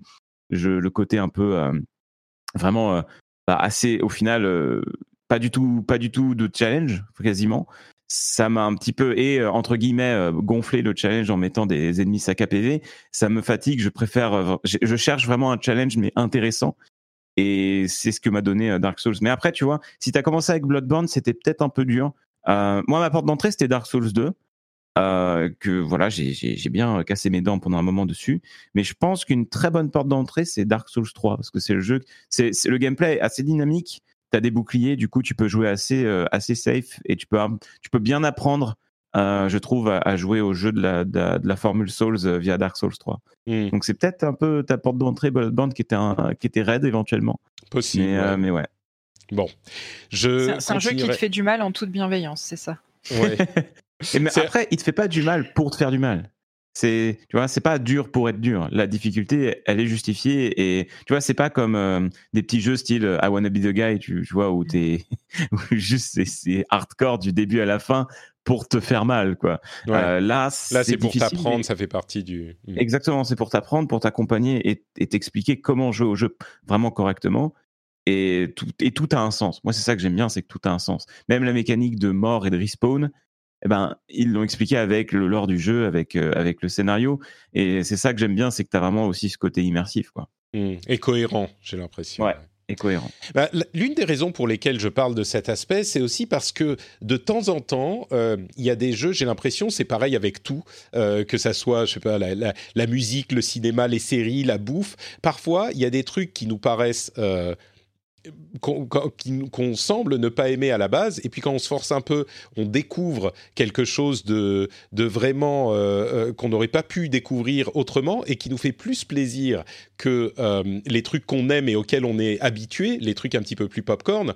Euh, J'en parlais il y a quelques semaines ou deux semaines avec Outer Wilds, mais ça m'arrive tout le temps, notamment le jeu dont euh, tu vas parler ensuite, c'est un jeu qui m'a permis de découvrir, alors j'ai une relation compliquée avec ce jeu, mais qui m'a permis de découvrir deux styles de jeu avec lesquels j'étais pas du tout, j'avais pas du tout d'atome crochu jusque-là, ou depuis très longtemps, et, grâce à ce jeu-là, parce que j'ai insisté, parce que j'ai réessayé encore une fois, et ben j'ai découvert ce plaisir-là, mais, mais je te laisse en parler peut-être, moi je dirais ce que j'ai à en dire après. Vas-y. Alors, c'est quel jeu du coup Ah, mais, pardon, c'est celui qui vient après dans ta liste, c'est Fire Emblem Three Houses. Ah oui, oui, en numéro 2. Ah bah oui, Fire Emblem, euh, c'est particulier. Et quand on connaît pas, on se dit, euh, oula, c'est quoi? Ouais, un petit peu. Oula, ouais. on se dit, euh, oula, c'est quoi? Ça me paraît très, très différent de ce dont j'ai l'habitude. Et ah bah oui, Fire, Fire Emblem, moi j'ai vraiment adoré parce que j'ai découvert Fire Emblem assez tard parce que c'est quand même une série qui, qui, qui date. Hein. Fire Emblem, c'était ouais, enfin c'était dans les années 90, il me semble, les premiers. Euh, c'est très très vieux Et- les premiers, ouais. C'est- très très vieux euh, en effet. Attends, je vais Et, googler euh, rapidement, continue, et je te dis. J'ai pas joué à ceux qui étaient sur Wii. Moi, j'ai découvert avec euh, Fire Emblem Fate sur euh, Mm. 3DS. Euh, C'est visiblement un peu mon- 2003 le premier Fire Emblem. Ah, 2003, ok, Mm. bon, très bien. J'ai surestimé. Mais c'est quand même assez. euh, bah, 2003, c'est- aujourd'hui, c'est quand même. On n'aime pas le, ré- le réaliser, mais c'est quand même vieux, 2003. mais euh, mais c'est vrai que c'est- une série qui a eu un petit peu une phase euh, voilà, à vide et qui est revenue très fort sur 3DS avec euh, Fire Emblem Fate, ensuite aussi avec Fire Emblem Awakening avant Fate. C'est surtout Awakening qui a fait revenir la série. Et j'ai découvert via ces jeux et j'ai vraiment adoré. Et Fire Emblem Three Houses, c'est bah, un petit peu à la manière de, du Pokémon de cette année. euh, on passe sur euh, bah, des graphismes améliorés, plus de potentiel de plus de potentiel et de, de et de, de, de profondeur de gameplay aussi. Et euh, globalement, un épisode qui pour moi est hyper bien réussi où juste on c'est quoi le but du jeu pour ceux qui connaissent pas? C'est du turn based donc c'est du tour par tour RPG tactique voilà à la japonaise donc très très style animé avec des tas de personnages très différents et ce qui se passe c'est que en fait on est euh, on est un prof dans une sorte d'académie euh, militaire. Donc il y a des y a des élèves qui euh, souhaitent devenir officiers etc des qui, qui souhaitent devenir combattants qui sont issus de plein de milieux différents. Vous avez des nobles des roturiers etc c'est style heroic fantasy vraiment. Et ce qui est hyper intéressant, c'est que ben vous avez un système de en fait de relation avec les personnages. Vous, allez pouvoir euh, augmenter le lien en fait qui vous qui vous lie à tous les personnages et aussi les liens qui euh, sont entre chaque personnage, ce qui débloque des dialogues et ce qui va aussi influer leurs compétences en combat. Par exemple, euh, si deux potes se battent côte à côte sur le champ de bataille, ben, ils auront des bonus de stats. Et ce qui fait qu'on on, on choisit une classe, donc on a trois classes possibles. Euh, en gros, les jaunes, les bleus, les rouges, hein, pour, pour faire simple. oui, Euh, quand, quand et- tu dis une classe, c'est une classe de l'académie, pas une classe oui, de personnages. une classe, ouais, ouais, c'est pas juste. une- On peut choisir une classe de personnages aussi, mais on a, euh, ouais, voilà, des, des, des, des promos, voilà, des, des promos à choisir avec entre guillemets un, délé- un délégué de classe euh, par promo. Euh, et évidemment, euh, l'histoire euh, va nous mettre, euh, eh bien, ces autres promos euh, euh, en face de nous sur notre chemin. On va devoir, évidemment, après avoir passé un moment dans l'académie, euh, en mode un petit peu Harry Potter. Hein, voilà, c'est un peu le côté Harry Potter. Harry, Potter ouais. rencontre Game of Thrones. Hein, voilà, pour ça, résumer ouais. un peu, c'est ça, euh, version animée. Et ben, à part avoir passé un bon moment à l'académie avec tous ses élèves. Au bout d'un moment, il y a une grande guerre qui se déclare et évidemment, on se met à se battre contre les anciennes promos. Et ce qui est super, c'est que tu as, une évolution de ces personnages et une écriture. Il y a un boulot d'écriture qui est incroyable sur ce jeu parce que tous les personnages ont une origin story, une, personnalité, plein de dialogues à écrit avec bah, presque tous les autres personnages. Donc euh, ça aussi, il faut le prendre en compte. Euh, vous avez aussi plusieurs fins possibles selon la promo que vous avez choisie. Euh, donc en termes de scénar, de lore, c'est génial. Vraiment, le jeu est hyper généreux. Il y a plein de possibilités. Et puis, bah, en fait, le, moteur de tous les Fire Emblem, hein, depuis notamment Awakening, bah, c'est qu'on s'attache au personnage. Et le mode de jeu, on va dire classique de Fire Emblem, c'est le mode, euh, ça s'appelle classique. Bah, quand vous faites une bataille et qu'un de vos personnages se fait tuer, eh bien, c'est terminé. Il est mort en fait. Vous pouvez plus l'utiliser et vous devez continuer le jeu euh, tant bien que mal quoi. Donc on s'y attache à ces personnages et quand on est en combat, on est là. Oh là là, il a, il a 20% de chance de se faire tuer là. Est-ce que est-ce qu'il va survivre? Et hop, il esquive et là t'es là. Oh, c'est bon, il est pas, il est pas mort. Je vais pouvoir continuer sans problème avec lui. Et du coup, forcément, on vit toutes ces batailles avec ces personnages là, avec du coup bah, ces élèves hein, qu'on qu'on essaye de, de, de, de faire level up et, et d'améliorer. Et forcément, il y a un gros attachement qui se crée. Donc, c'est un, c'est un jeu qui est très fort à- pour euh, simplement te faire, euh, comment, comment dire, te, te, te faire prendre part dans l'histoire et te- et t'investir dans l'histoire, quoi. Donc, Mm. Fire Emblem, forcément, pour, généralement, pour les gens qui y ont joué et qui l'ont terminé, ah bah, c'est un gros coup de cœur très, très, très souvent parce que ça appelle vraiment au côté euh, attachant de tous ces personnages, quoi. Donc, ouais, Fire Emblem, moi, deuxième euh, pour, pour cette année, juste derrière Sekiro. Mais, mais de peu, de peu. Bah, écoute, moi je l'ai Si je aussi. dis pas de bêtises, Vas-y. Jika. non, je dis si je dis pas de bêtises, Fire Emblem, c'est sorti sur NES à la base. C'est une licence Ah oui, euh, c'est ouais, ouais. c'est aussi vieux que Oui, ça. 90. Le premier épisode, c'est en 90 sur NES. Ouf. Euh, Ah, c'est vieux. ça. Ah oui, d'accord. Bon, bah, Mais mon, alors, mon- Google c'est les versions Wii en fait. Ça- devait être les versions Wii. Oui, oui. Et avant, il y a eu des, versions sur Game Boy Advance. Moi, je crois que le premier auquel j'ai joué, c'était sur GBA. Euh, ou sur DS, je sais plus, mais, euh, mais euh, oui, c'est c'est une série qui accompagne Nintendo depuis euh, quasiment. Ah oui, d'accord. Ok, bah mon Google Foo m'a trahi. Effectivement, euh, 20 avril 90 au Japon. Fire Emblem, Shadow Dragon and the Blade Europe. of Light. Pas en c'est Europe, ça. oui, bien sûr. Voilà. Il n'était pas en il a, Europe il a fallu attendre la DS ou, ou la, la GBA, Mm. je sais plus, pour l'avoir en Europe. C'est peut-être la version Europe que tu as vue en 2003 en fait. C'est possible, qui- ouais. Ça, Google. C'est possible, Ouais. effectivement. Euh, ouais, donc moi aussi, j'ai mis Fire Emblem dans ma liste. euh, et, et comme je disais, j'ai une relation très ambivalente avec ce jeu parce que je, je l'ai dévoré pendant une bonne trentaine d'heures. Et après ça, je- j'en ai tellement mangé que j'ai fini par le vomir, en fait. T'avais quelle promo? Euh, je suis allé chez, les, chez Claude, euh, l'Alliance. Ah, pareil. Ouais, je, le- je le Golden trouvais sympa. Et les Golden Lions, c'est ça. Et, hum, et, et c'est vrai que, en fait, j'ai fait.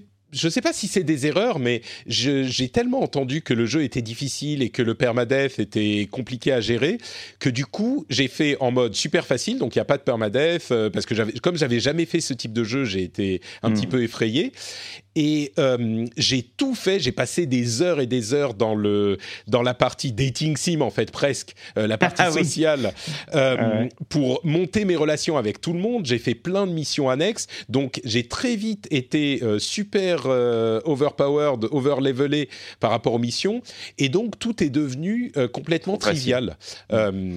Ouais. et, et ça, pour moi, je sais que c'est un truc que les, les designers de jeux japonais font souvent avec du grinding pour euh, passer les, les niveaux si t'es si t'es pas assez bon. Donc, mais, mais pour moi, c'est presque une, euh, un problème de game design, quoi, parce que tu, tu- trop facile.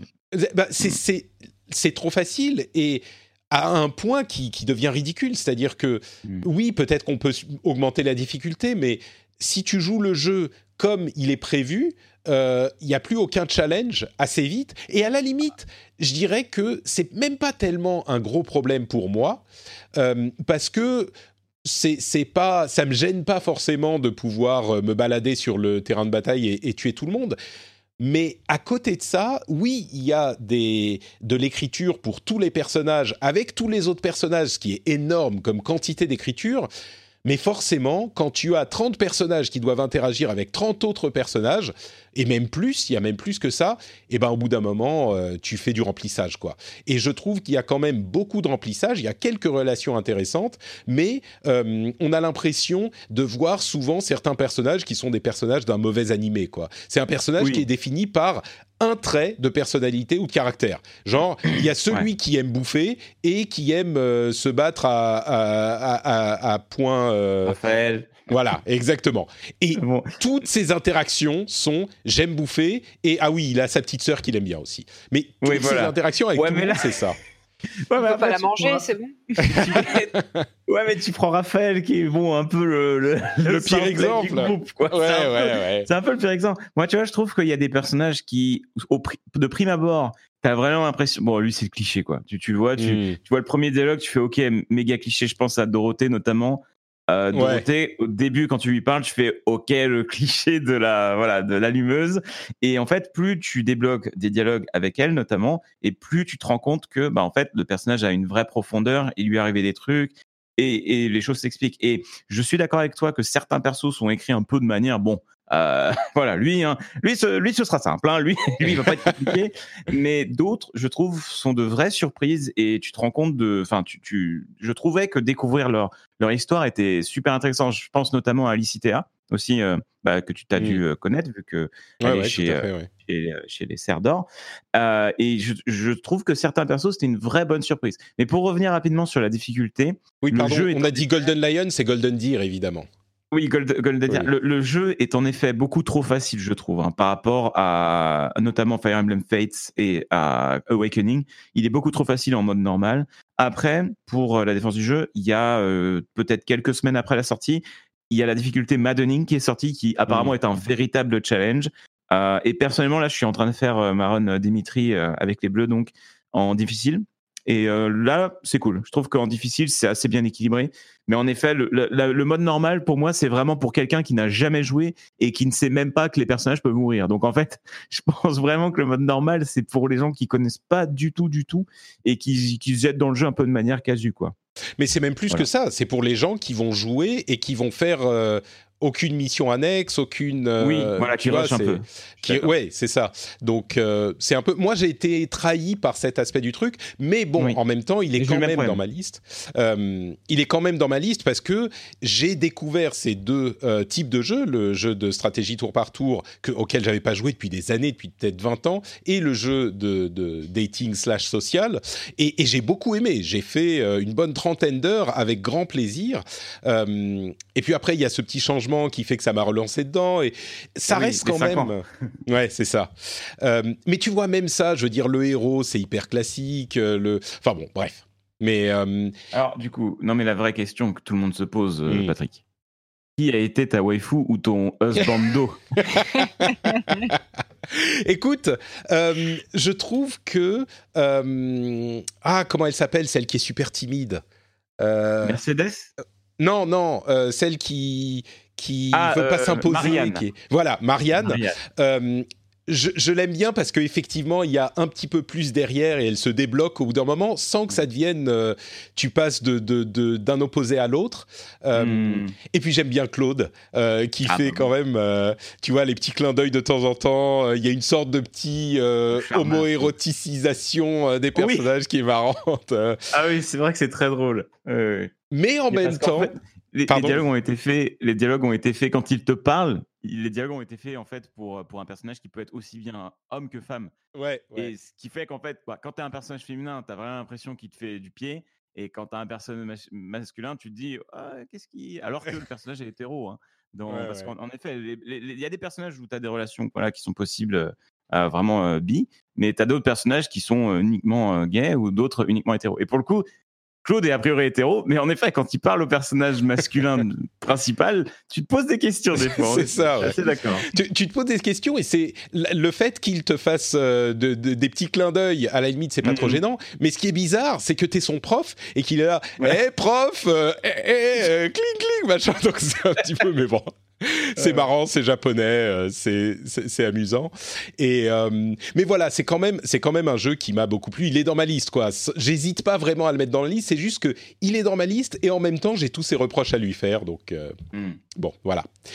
Euh, tu as aussi, là où tu as, euh, tu, sauves notre honneur en parlant de Sekiro, tu doublement, tu sauves doublement notre honneur euh, puisque tu parles aussi d'Apex, qui est l'un de tes jeux de l'année, Apex Legends.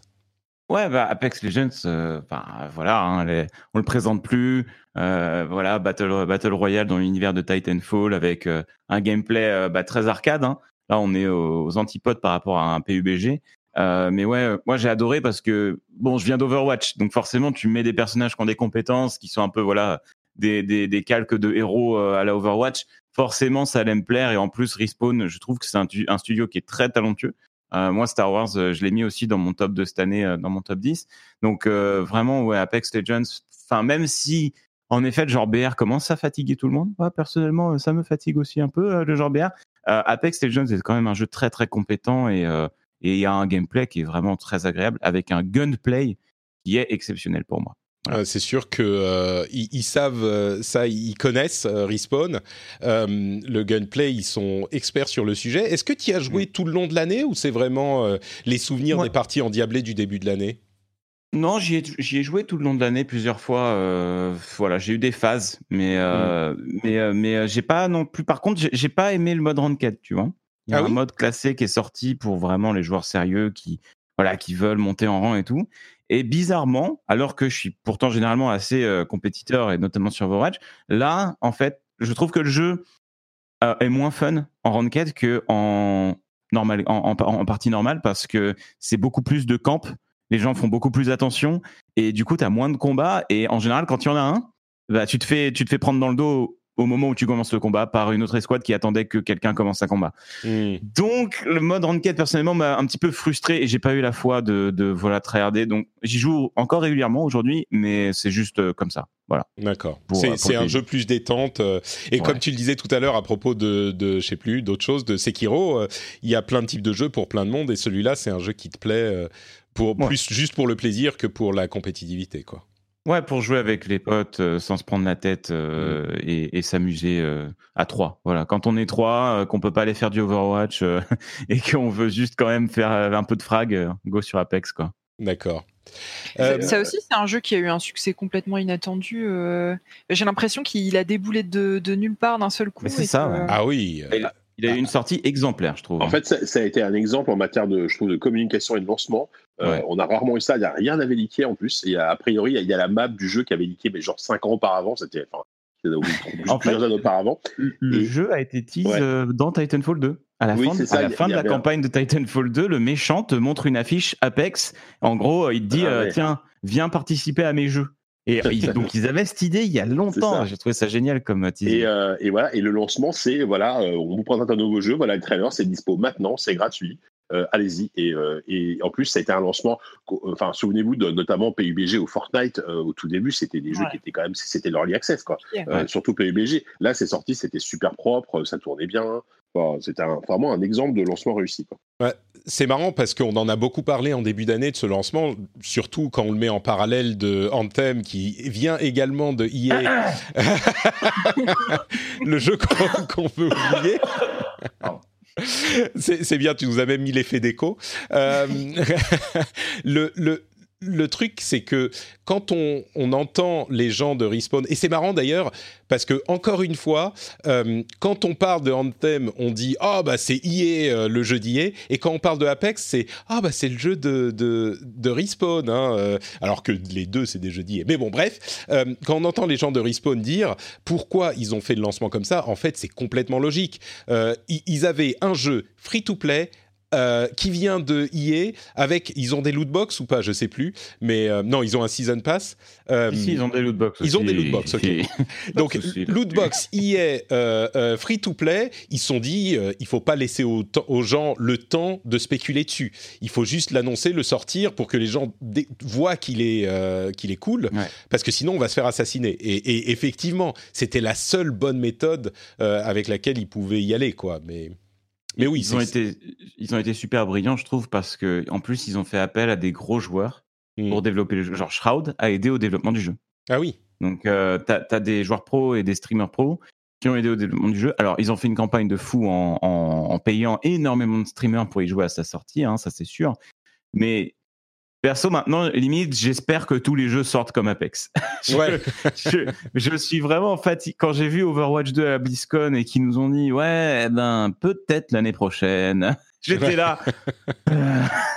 Je disais, oh, faut attendre tout ça, c'est horrible. Et vraiment, Apex était si rafraîchissant, tellement agréable. Je, je veux juste plus de jeux qui sortent comme ça. Mm. Ah bah, quand t'es un challenger, c'est sûr que. Mais ouais, j'espère que ça, va encourager parce que il a eu un record d'audience sur Twitch. Le record d'audience sur Twitch, euh, je crois, pour une sortie de jeu, c'est Apex qui le détient, avec euh, mais une stat incroyable. Je sais plus combien de milliers de, de centaines de milliers de viewers il y avait, mais c'était fou. Et juste, c'est un parfait exemple. Faites ça plus, les développeurs. Voilà, arrêtez avec les trailers et les trailers de trailers de teasers de trailers. Sortez-nous le jeu comme ça, c'est trop bien. Bah, disons que ça dépend, euh, ça dépend de quel type de jeu il s'agit, Oui, à qui il s'adresse, etc. Mais et c'est vrai qu'ils ont payé énormément de streamers pour y jouer pendant euh, une journée ou ce que c'est, ce qui a lancé la machine et qui après a fait effet boule de neige. Mais ça aurait pas Mhm. fait effet boule de neige si le jeu n'était pas euh, n'était pas bon. Euh, Bien sûr. Mais du coup, ça me permet, puisque tu évoques Overwatch, ça me permet de te poser la question euh, est-ce que tu y joues encore régulièrement? Est-ce que tu, tu y prends encore du plaisir? Parce que je te, je te donne ma version avant de, de te laisser répondre. Ah Moi, oui. j'ai eu vraiment des périodes de creux sur Overwatch parce qu'il y a très très peu de mises à jour euh, ces derniers mois. Et sur cette année, il y a eu des périodes où j'étais pas vraiment euh, intéressé par le jeu. Mais ça reste quand même l'un des jeux auxquels j'ai le plus joué parce qu'il y a aussi des périodes où l'aspect popcorn. Comme il y a des moments où je veux juste euh, lancer un jeu, jouer 20 minutes, 30 minutes, faire quelques parties et puis sortir, et il est tellement toujours, les mécaniques sont très fun, euh, ça reste quand même un jeu auquel j'ai énormément joué cette année, je joue encore euh, toutes les semaines, presque tous les jours, un petit peu, parce qu'il y a cet aspect qui fonctionne. Toi qui es encore plus dans cet écosystème, est-ce que c'est toujours ton cas ou tu, tu commences à fatiguer un peu? Non, moi personnellement, je continue de beaucoup aimer le jeu. Euh, ce qui, ce qui, parce que sinon j'arrêterais de le streamer. hein, c'est aussi simple que ça. Mais euh, c'est vrai que les, les périodes de creux sont assez rudes et, euh, et un petit peu frustrantes. Mais bon, voilà. Ils- après, tout cela vient du fait que Blizzard ont choisi de prendre une équipe de développement réduite. Ils voulaient une équipe à taille humaine.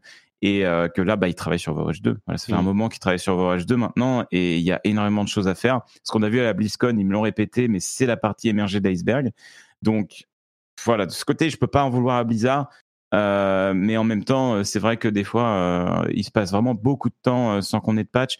Parce que, ouais, je pense que le vrai problème, c'est les, les, les dé- déséquilibres qui, des fois, donnent lieu à des phases de jeu un peu frustrantes et ça dure trop longtemps. Mais euh, moi, je continue de beaucoup m'amuser sur le jeu et en fait, il y a tellement de personnages à apprendre et à maîtriser que il y a toujours quelque chose à apprendre et, on peut toujours améliorer quelque chose sur Overwatch, clairement. Mm. Même, euh, ouais, d'accord. Bon, c'est, ça, ça me fait quand même un petit peu plaisir de, de t'entendre dire ça, même si c'est vrai qu'il y a eu des périodes euh, un peu frustrantes sur le jeu, j'en conviens. Clairement, ouais. Euh, allez, tu as aussi Metro Exodus et Devil May Cry 5 dont on a déjà parlé, mais le dernier Mhm. jeu que tu voulais évoquer, c'est Total War Three Kingdoms. Oui, oui, les jeux de stratégie, enfin, oui, oui, encore en 2019, des jeux de stratégie. Euh, oui, parce que bah, Total War, moi je suis un gros fan et euh, j'avais un peu lâché les Total War historiques. Donc euh, Total War Three Kingdoms, c'est un Total War qui est centré sur la période des trois royaumes, hein, cette fameuse période de la Chine, avec cette guerre civile de la, de la Chine antique, hein, voilà, voire euh, antique médiévale. Euh, et forcément, bah, je je, je m'attendais pas à aimer autant ce jeu parce que moi j'étais client de Total War Warhammer, qui était vraiment leur leur flagship hein, depuis un bon moment. euh, Les Total War Warhammer, c'était ce qui ce qui vendait le plus pour Creative Assembly et Sega. Et là, Trois Royaumes est sorti et j'ai juste adoré. euh, parce que bah, moi de mon côté j'ai fait toute la campagne en stream et je pensais pas pour parce que faire une campagne Total War euh, en entier en stream faut, vouloir. Et ben, le jeu est vraiment passionnant parce que voilà, tu gères euh, une des différentes factions qu'il y avait dans cette fameuse guerre des trois royaumes et euh, tu as un système de diplomatie qui est super, très très très très intéressant. Là, pour le coup, il y a, eu un énorme travail qui a été réalisé de la part de Creative Assembly sur le système de diplomatie. Donc tu te retrouves vraiment à communiquer avec les autres chefs de guerre et aussi à croiser des personnages légendaires de cette époque. Euh, je sais pas s'il y en a ici qui ont joué à, à Dynasty Warrior, mais voilà, on retrouve tous ces fameux personnages. C'est trop d'heures. voilà, les, les Lupu, euh, Chuguliang, enfin, tous ces personnages qui, qui sont légendaires et qu'on connaît euh, si on a un petit peu euh, eu d'intérêt pour cette période. Et ils sont tous dans le jeu, donc forcément, tu les croises et tu as un petit peu envie de les récupérer dans ton camp. Donc, euh, donc c'est super cool et, et, ils, sont, ils ont tous. Ah, tu peux les faire changer de faction ou Oui, bien sûr, bien sûr tu peux les affronter en bataille. Des fois, tu les captures à la fin de la bataille et tu peux euh, soit récupérer leurs armes ou leurs armures, soit euh, soit les, les, les enrôler un peu de force. Euh, des fois, bon voilà, t'as un système d'espionnage qui est super bon. Donc vraiment, le jeu est hyper bien réussi et la campagne déborde de personnalités sur tous ces personnages-là, ce qui fait que ça devient moins cette espèce de, bah, de, simplement euh, marche de domination que tu as dans la plupart des, des, des Total War Warhammer notamment. Genre au bout d'un moment, Warhammer, c'est quand tu fais la campagne, bon, tu as 4-5 armées qui sont hyper fortes et en fait rien ne les arrête et tu stompes tout le monde. Là, ça reste très intéressant jusqu'à la fin. Et en plus, bah, toutes les factions ont beaucoup de personnalité. La diplomatie est toujours là jusqu'à la fin. Euh, et voilà, moi j'ai juste passé un, super moment sur Total War Three Kingdoms. Euh, en plus, la, DA est fantastique, les graphismes aussi sont superbes. Vraiment un très très très bon jeu. Et en plus, moi, Creative Assembly, c'est un studio que j'adore. Vraiment, je trouve que ils sont euh, très très compétents. C'est marrant, c'est un jeu qui m'a l'air. Euh, enfin, c'est un jeu assez niche, quoi, ce, ce type de jeu. Niche, c'est un genre particulier comme les jeux de combat ou ce, ce genre mm. de truc. Et, et c'est un jeu auquel je pense pas du tout quand je pense aux jeux de l'année. Euh, Peut-être parce que, bah, voilà, c'est pas mon truc, les, les, jeux de stratégie temps réel. C'est bien ça, hein, on est dans un jeu de stratégie temps réel, je dis pas de bêtises. C'est de la gestion. En gros, tu as, as, une partie campagne en mode civilisation, donc de la gestion. Mm. Et ensuite, tu peux, euh, quand tu as une bataille qui éclate avec une autre faction, tu, tu, ça zoome complètement et en fait là tu gères la bataille comme tu gérerais euh, une bataille dans un Starcraft mmh. où tu déplaces tes bataillons etc et, et tu, tu micro complètement tes unités. Donc c'est vraiment deux parties campagne et bataille. Et combien de, de quel pourcentage représente la partie bataille? C'est l'essentiel ou c'est une petite partie? Ça dépend de toi, euh, parce que des fois, quand on arrive à un point où tes armées, par exemple, tu rencontres une armée toute petite et tu as une armée gigantesque, tu peux faire une auto-résolution de la bataille. Mmh. Voilà, le jeu calcule les forces et fait, euh, fait automatiquement la, la, le résultat de la bataille. Mais ça dépend de toi. Mais je dirais, bon, voilà, quand tu joues un peu le jeu et que tu fais uniquement les batailles qui méritent d'être faites, c'est du, allez, 60%, 70% gestion et 30% bataille. Mais ça dépend de ton style de jeu, encore une fois. Des fois, tu vas, te tu vas partir sur des factions beaucoup plus guerrières. Euh, et des fois, tu pars sur des factions beaucoup plus diplomatiques. Moi, j'ai joué Cao Cao et du coup, c'était un personnage qui était beaucoup plus euh, sur la manipulation diplomatique. Donc, euh, j'ai esquivé un, un, maximum de guerres sans pour autant totalement les bannir. Mais voilà, ça dépend de son style de jeu, mais c'est globalement quand même plus de gestion quand tu fais de la campagne, ouais. D'accord. Bon, bah, intéressant. Encore un truc à ajouter à ma liste. Euh, j'ai vérifié, malheureusement, ah il n'est oui. pas sur le Game Pass. Euh... Ah, dommage. Donc, euh, il va falloir que je passe par Steam si je veux, si je veux l'essayer. C'est, tu vois, encore l'un de ces types de jeux. Quel, quelle euh, euh, richesse on a dans, dans, le jeu vidéo. C'est encore un type de jeu que j'aimerais aimer. Et, euh, et, je sais que comme pour euh, d'autres types de jeux, il y a des occasions de les faire. Et si je les saisis, peut-être que je vais ajouter ce, cette joie dans ma vie. Et, et il faut juste que... Alors, pour ta, ta gouverne, euh, il y a un DLC spécial qui sort là vraiment très bientôt avec mmh. apparemment, euh, bah c'est, je crois que c'est sur le c'est le préquel de cette guerre des trois royaumes. Donc bon, éventuellement, mais enfin c'est pas des jeux multi, donc pour moi tu peux tu peux sauter dedans quand tu veux. Mais ouais. Je comprends totalement ton feeling. Moi Total War j'avais arrêté pendant très longtemps. Euh, j'avais joué au premier, au Rome Total War, etc., Medieval 2, et ensuite j'ai complètement lâché et je suis revenu pour au Total War Warhammer parce que je suis un gros fan de la licence Warhammer.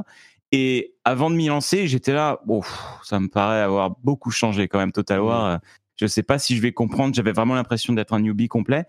Et voilà, j'ai regardé deux trois tutos, je me suis un peu renseigné, je suis rentré dedans et j'ai pas regretté quoi. Une fois mmh. que je suis rentré dedans, c'était un plaisir. Donc ouais, bon. il faut. Je, je, vois ton, ton voilà, t'as peur de, de rentrer là-dedans parce que ça paraît un petit peu euh, indigeste. Ouais. Mais franchement, ça vaut le coup. Et je suis sûr que ça te plairait. Que- Question subsidiaire, combien de temps à peu près une session euh, raisonnable euh, au, au temps minimum? Au temps minimum? Ouais. Alors, on parle d'un jeu où on a fini euh, une session coop avec MV à 6h du matin quand même. Donc, euh, donc euh, à partir de là. euh, je Non mais si je joue même- solo, euh, tout seul, tu vois, sur des sessions un peu courtes. Euh, Ah, euh, on finit ça à 3h du matin tout seul, D'accord. hein, comme des grands, il n'y a pas de souci. Non, c'est terrible. Bah, pour le coup, tu, le tu jeu, peux pas te faire regarde- une, une, une petite partie, on va dire. Allez, on va rester quand même honnête. Une heure, ça suffit pas pour une partie? Une heure, partie? mais tu fais rien du tout en Ah. une heure. non, c'est vrai, c'est vrai, c'est vrai qu'une heure, euh, une heure, c'est mort, Patrick, oublie. oublie. Ouais, bon, d'accord. Plus de. en fait, ça dépend comment t'es dans le jeu. Mais oui, tant, mais tu peux jouer une heure, bien sûr, et tu peux faire des trucs en une heure. Mais enfin, tu sais, c'est le fameux jeu. Allez, un tour de plus. Tu Mmh. vois, Ouais, c'est comme civilisation, quoi. c'est Ouais. pareil. Et tu dis, allez, un tour de plus, j'ai j'ai ce bâtiment qui se finit, ensuite je vais pouvoir faire cette unité, ensuite il y a lui qui m'attaque, je peux gérer la, la diplomatie. Et Mm. T'as toujours un truc à gérer. Et là, en plus, avec la diplomatie qui est vraiment passionnante, t'as toujours un petit truc à tenter à chaque tour. C'est ça qui est génial. Donc, non, moi je dis, en général, c'est deux heures à quatre heures euh, de session minimum, hein, sinon euh, tu ne joues pas au jeu. Ah, mais ça me donne envie, ça me donne envie pourtant. Il, il est sur Steam, c'est ça? Et sur Steam, ouais. Ouais. Ouais, ouais. Bon, garde-le pour les nuits où ton enfant dort pas. Et, Non, mais euh, c'est voilà. ce que j'allais je dire. J'allais dire, faire, euh, dans, dans 10 ans, euh, non, parce que quand mon enfant dort pas, il faut que je m'occupe de lui. Oui, mais dans bah, 10 ans, il aura tu 12 montes ans. le jeu. Dans 10 ans, il aura 12 ans. J'allais dire, euh, il, il pourra s'occuper de lui-même tout seul, mais peut-être qu'on jouera ensemble. Donc, euh, on- on- je le, Ah, je le et réserve pour coop, ça. Ouais, voilà, bah, coop bien, qui est très cool, hein. tu pourras faire ça, lui apprendre l'histoire de la Chine, comme ça. Et il y a un épisode sur 3 qui va sortir, Total War euh, 3. Ah, Donc c'est tu vrai. peut-être sauter dedans à l'occasion de cet épisode qui sortira, ouais. Écoute, mes origines grecques euh, se, sont- se sentent flattées, donc Ah, euh, parfait. très bien. Total War 3 trailer, tu peut-être. pourras regarder si tu veux. À, à l'horizon 2030, euh, je pourrais enfin jouer à Total War. Très très bien. Euh, une Mais chose à ajouter. Vas-y, fait. Plague avant quand même. Avec mon fils, euh, quand il aura 6 ans, on va faire euh, le Plague Tale. Je suis sûr que ça va très très bien se passer. Euh, un truc à ajouter sur Metro ou Devil May Cry 5 Ou on en a quand même bien. pas mal parlé. Je pense qu'on a D'accord, tout dit. C'est des, des jeux géniaux. Voilà. Super. Bon, alors, euh, le moment que vous attendiez tous, c'est mes jeux à moi, parce que tous ceux qui viennent avant, euh, on s'en fout un petit peu, évidemment. Euh, Ah bah, super. Eh, oh, eh. euh, le- mon jeu de l'année, euh, j'en ai parlé il y a deux semaines, donc euh, les gens savent, mais mon jeu de l'année, c'est effectivement Outer Wilds, et je constate à quel point tous nos jeux sont différents. Quoi. Il y en a deux, trois qui se retrouvent en commun, mais, euh, mais c'est très très limité, et Outer Wilds, pour moi, est de très loin le jeu de l'année.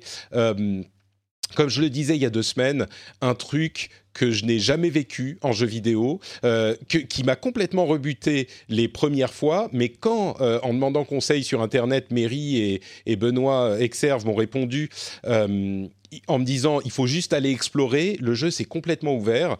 Et c'est un, pour moi, c'est ça que je retiens de cette année, c'est qu'il y a plusieurs jeux qui ont euh, créé des choses qu'on n'avait jamais vues avant, qu'on ne peut pas voir ailleurs que dans le jeu vidéo et qui sont complètement euh, euh, euh, uniques. Il y a Outer Wilds d'une part qui fait ça avec l'exploration, alors que l'exploration c'est un genre que j'ai jamais aimé. Ce, ce jeu-là m'a complètement conquis avec ses, ses, ses- Je le redis pour ceux qui n'auraient pas écouté l'épisode d'il y a deux semaines, mais le principe du jeu, c'est de comprendre ce qui se passe dans le jeu. Et il n'y a aucune progression, il n'y a aucune stat à monter, il n'y a aucune euh, euh, euh, mécanique à maîtriser en fait, ou très très peu. Le seul truc, c'est de comprendre ce qui se passe dans le monde, dans le, le système solaire, avec ces planètes un petit peu miniatures qu'on va aller explorer, dont chacune a des propriétés différentes et intrigantes et qui vont vous retourner le cerveau quand vous allez comprendre certains trucs qu'il faut faire dans chaque planète.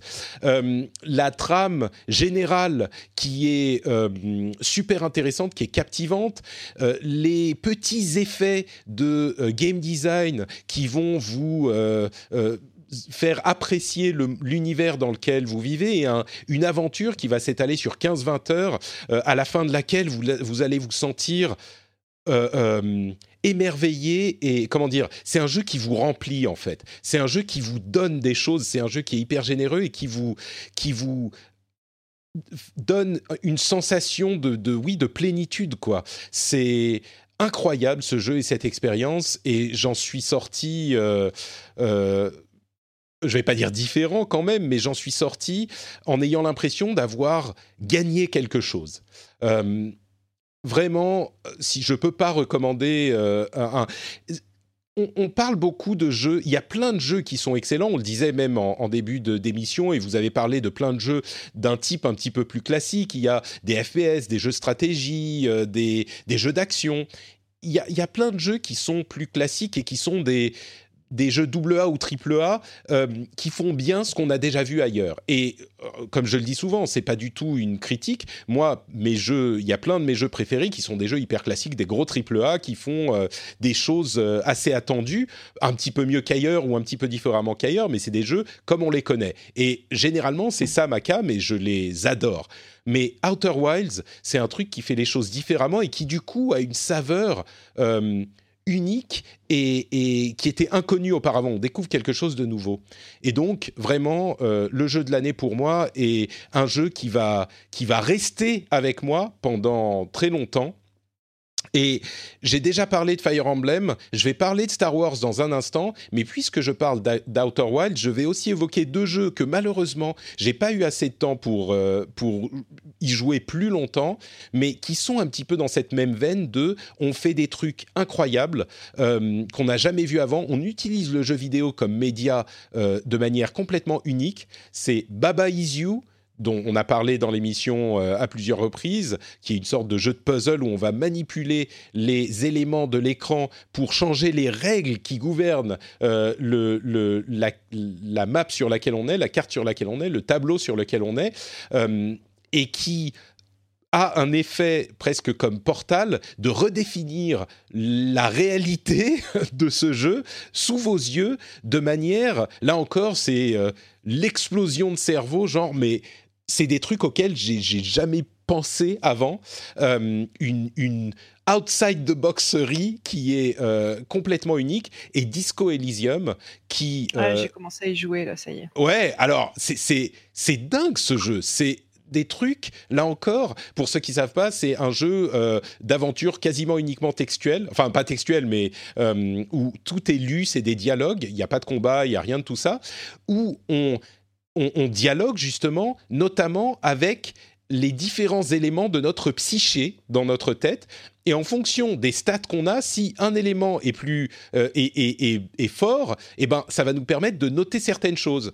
Euh, on a notamment au début du jeu, euh, le, je crois que c'est le système euh, chimie électrique euh, qui vous dit ah mais là euh, ça serait vraiment super d'aller choper une cigarette et tu lui tu peux lui dire non je veux pas une cigarette maintenant il insiste bon ok tu prendras un paquet plus tard et tu vas le fumer entièrement. Attends attends là c'est du c'est du du, du, du bourbon c'est trop trop bien le bourbon et il y a tous les éléments. Enfin bon là c'est très con comme je le dis comme ça mais il y a l'empathie qui va vous donner des indices sur ce que fait la personne à laquelle vous parlez sur des émotions qu'elle peut ressentir. Il y a plein d'éléments comme ça de votre psyché et vous parlez avec les gens et vous parlez avec vous-même et c'est une sorte de modélisation, de symbolisation de euh, la psychologie de ce personnage qui en plus est un, inspecteur euh, raté euh, complètement en déchéance qui est venu pour résoudre un crime, un meurtre dans cette ville. Et c'est un jeu hyper sérieux, hyper profond et j'aurais voulu y jouer beaucoup plus, mais malheureusement, j'ai pas eu le temps. Et puis bon, j'avoue que c'est pas exactement mon type de jeu, mais j'admire énormément le euh, design et les idées euh, de, ce qu'il fait. Et donc, entre Outer Wilds, Baba Is You et Disco Elysium, et je suis sûr qu'il y en a d'autres, on a une année qui explore, qui étend les euh, frontières de ce que peut être ce média, et c'est quelque chose de, de vraiment admirable, je trouve. Donc, voilà, c'est les jeux que je voulais évoquer, mais euh, est-ce que vous avez fait euh, certains de ces jeux? Ils sont pas dans, dans vos listes, euh, mais, mais est-ce que c'est le cas bah, Oui, vite fait, moi j'ai comme comme joué un peu à Disco Elysium et, et je, trouve ça incroyable. Après, c'est vrai que Euh, alors, parce que ce qu'il faut préciser, c'est que c'est un jeu qui est entièrement en anglais aujourd'hui, euh, aujourd'hui, et donc c'est un jeu qui est euh, quasiment exclusivement basé sur du texte, et c'est un anglais très littéraire. Donc il faut quand même avoir un bon niveau de compréhension de l'anglais, et même quand c'est le cas, enfin moi ça va, je m'en sors bien, mais quand même régulièrement, je suis obligé d'aller voir sur Google Trad, et c'est vrai que ça peut être fatigant en fait à la longue de, de s'accrocher pour vraiment Mm. euh, lire tout ce que voilà. Donc je pense que je vais attendre, parce qu'en fait une traduction française a priori est prévue. Alors on sait pas quand, mais j'espère l'année prochaine. Donc, je pense que je le mets de côté et je le referai quand il sera traduit, en espérant que la trad soit bonne parce que c'est un taf énorme. Euh, mais c'est vrai qu'il a été encensé, notamment par les amateurs de, de RPG PC, comme l'un des meilleurs RPG euh, de, de tous les temps. hein. Enfin, clairement. euh, alors peut-être que la hype est un peu, est un peu exagérée, je sais pas, mais, mais c'est vrai qu'il il a une proposition qui est, qui est vraiment unique. Ouais, on est d'accord. Oui, pas, euh, bah, pareil, euh, j'ai- pas grand chose à ajouter à ça. Effectivement, c'est une, proposition qui est assez, assez originale et étonnante. C'est comme un RPG, mais au sens le plus pur du, du terme. C'est-à-dire qu'effectivement, vu que t'as pas de mécanique de combat, de choses comme ça, c'est vraiment que du dialogue. Donc c'est sûr que euh, je- j'en parlais un peu sur Twitter avec quelques personnes qui me disaient, bah alors tu recommandes, etc. Oui, tu, c'est un jeu qui est complètement recommandable, mais faut avec, avec beaucoup d'attention. C'est pas un jeu qui plaira à tout le monde. Faut, aimer savoir dans quoi on se lance, euh, quoi. Ouais, voilà, faut quand même. Il y, a- y a des pavés. euh, Tu passes ton temps à lire euh, des lignes et des lignes et des lignes, et c'est que ça. Donc euh, c'est sûr que si tu es plutôt habitué à zapper les dialogues dans un jeu, c'est pas c'est pas une proposition qui est faite pour toi. Mm. Mais euh, si dans ce- quand tu fais un, un RPG, euh, moi ça me fait forcément penser à des Baldur's Gate ou des choses comme ça. Tu sais les jeux comme ça un peu vus euh, vus en 2D ISO avec beaucoup de propositions de dialogue. Ouais, ou Divinity plus récemment. Si si tu aimes les, le- le- le- la partie dialogue de ces jeux-là, euh, clairement, euh, Disco Elysium, c'est fait pour toi. Sinon, Mm. tu vais passer son chemin. C'est c'est sûr, ouais, effectivement. Euh, bon, donc voilà pour ça. Et enfin, le dernier jeu que je voulais mentionner, c'est Star Wars Jedi Fallen Order, euh, qui, comment dire, il fait tout assez bien. Euh, et en Ouais. plus, c'est un jeu Star Wars. C'est vraiment, je crois que je le disais à l'époque où il est sorti, si c'était pas un jeu Star Wars, je crois que personne n'en aurait parlé. Mais le fait que ça soit un jeu Star Wars, c'est pas une critique, bah ça lui donne une autre valeur, évidemment. Et du coup, euh, il est un petit peu plus à l'esprit des gens, c'est c'est normal. Et franchement, il est sympa, il prend quelques risques, c'est encore Respawn, euh, qui aurait peut-être eu besoin de six mois pour peaufiner le jeu un petit peu plus, mais il est quand même, euh, il est juste bon, il est Il est sympa. compétent. Ouais, il est très compétent et, et c'est même pas, comment dire, je sais pas ce que t'en penses toi, Alpha, mais on dit ça et je suis sûr qu'il y a des gens qui vont dire ah mais il est compétent, c'est pas euh, un critère suffisant pour le pour le choisir dans la liste des jeux de l'année, mais parfois c'est juste, c'est, il est pas éclatant, mais il est juste bon quoi, il est solide Ouais. à tout point de vue. C'est le bon 7. C'est le bon 7,5 sur 10, quoi. Ouais, C'est euh, voilà, c'est euh, c'est vrai que ce jeu, moi aussi, j'ai. En fait, j'ai commencé. Quand j'ai commencé à y jouer, j'étais là, je me disais bon, pff, je sais pas, hein, c'est quand même très, euh, c'est quand même très Sekiro discount avec un Mhm. skin Star Wars. Voilà, moi, c'était vraiment ça que je me disais. Euh, et ensuite, euh, le côté un peu Metroidvania où tu dois revisiter les levels, euh, j'ai pas, bah, pas trop, trop, trop apprécié à certains moments où je trouvais que ça rendait un peu le, le rythme lourd. je Mais- ouais. le jeu s'améliore bien en fait au fur et à mesure euh, que tu avances dans l'histoire, que tu débloques des pouvoirs, etc. Je trouve que le jeu se bonifie bien et a vraiment cette montée en puissance.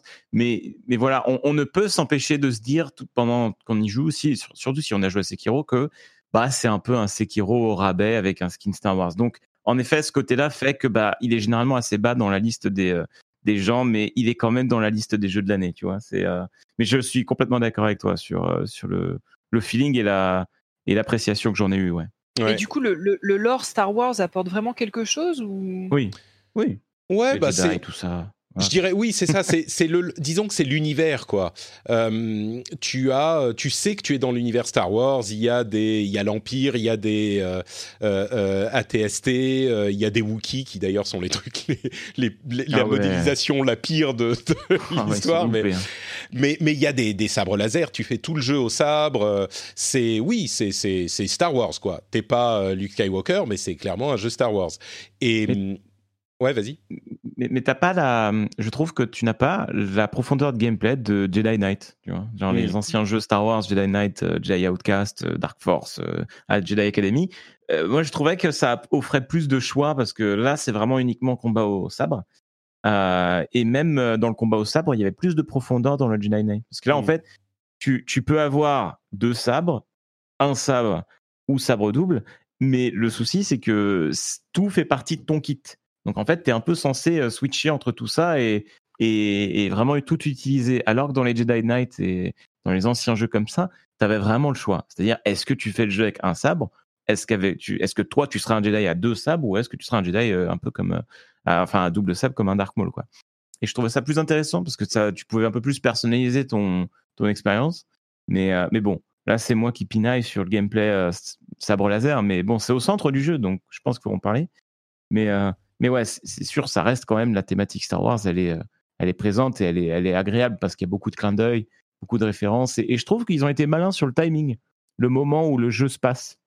Ouais. Je trouve que c'est nickel, là où le jeu se passe, juste après l'ordre 66, enfin quelques temps après.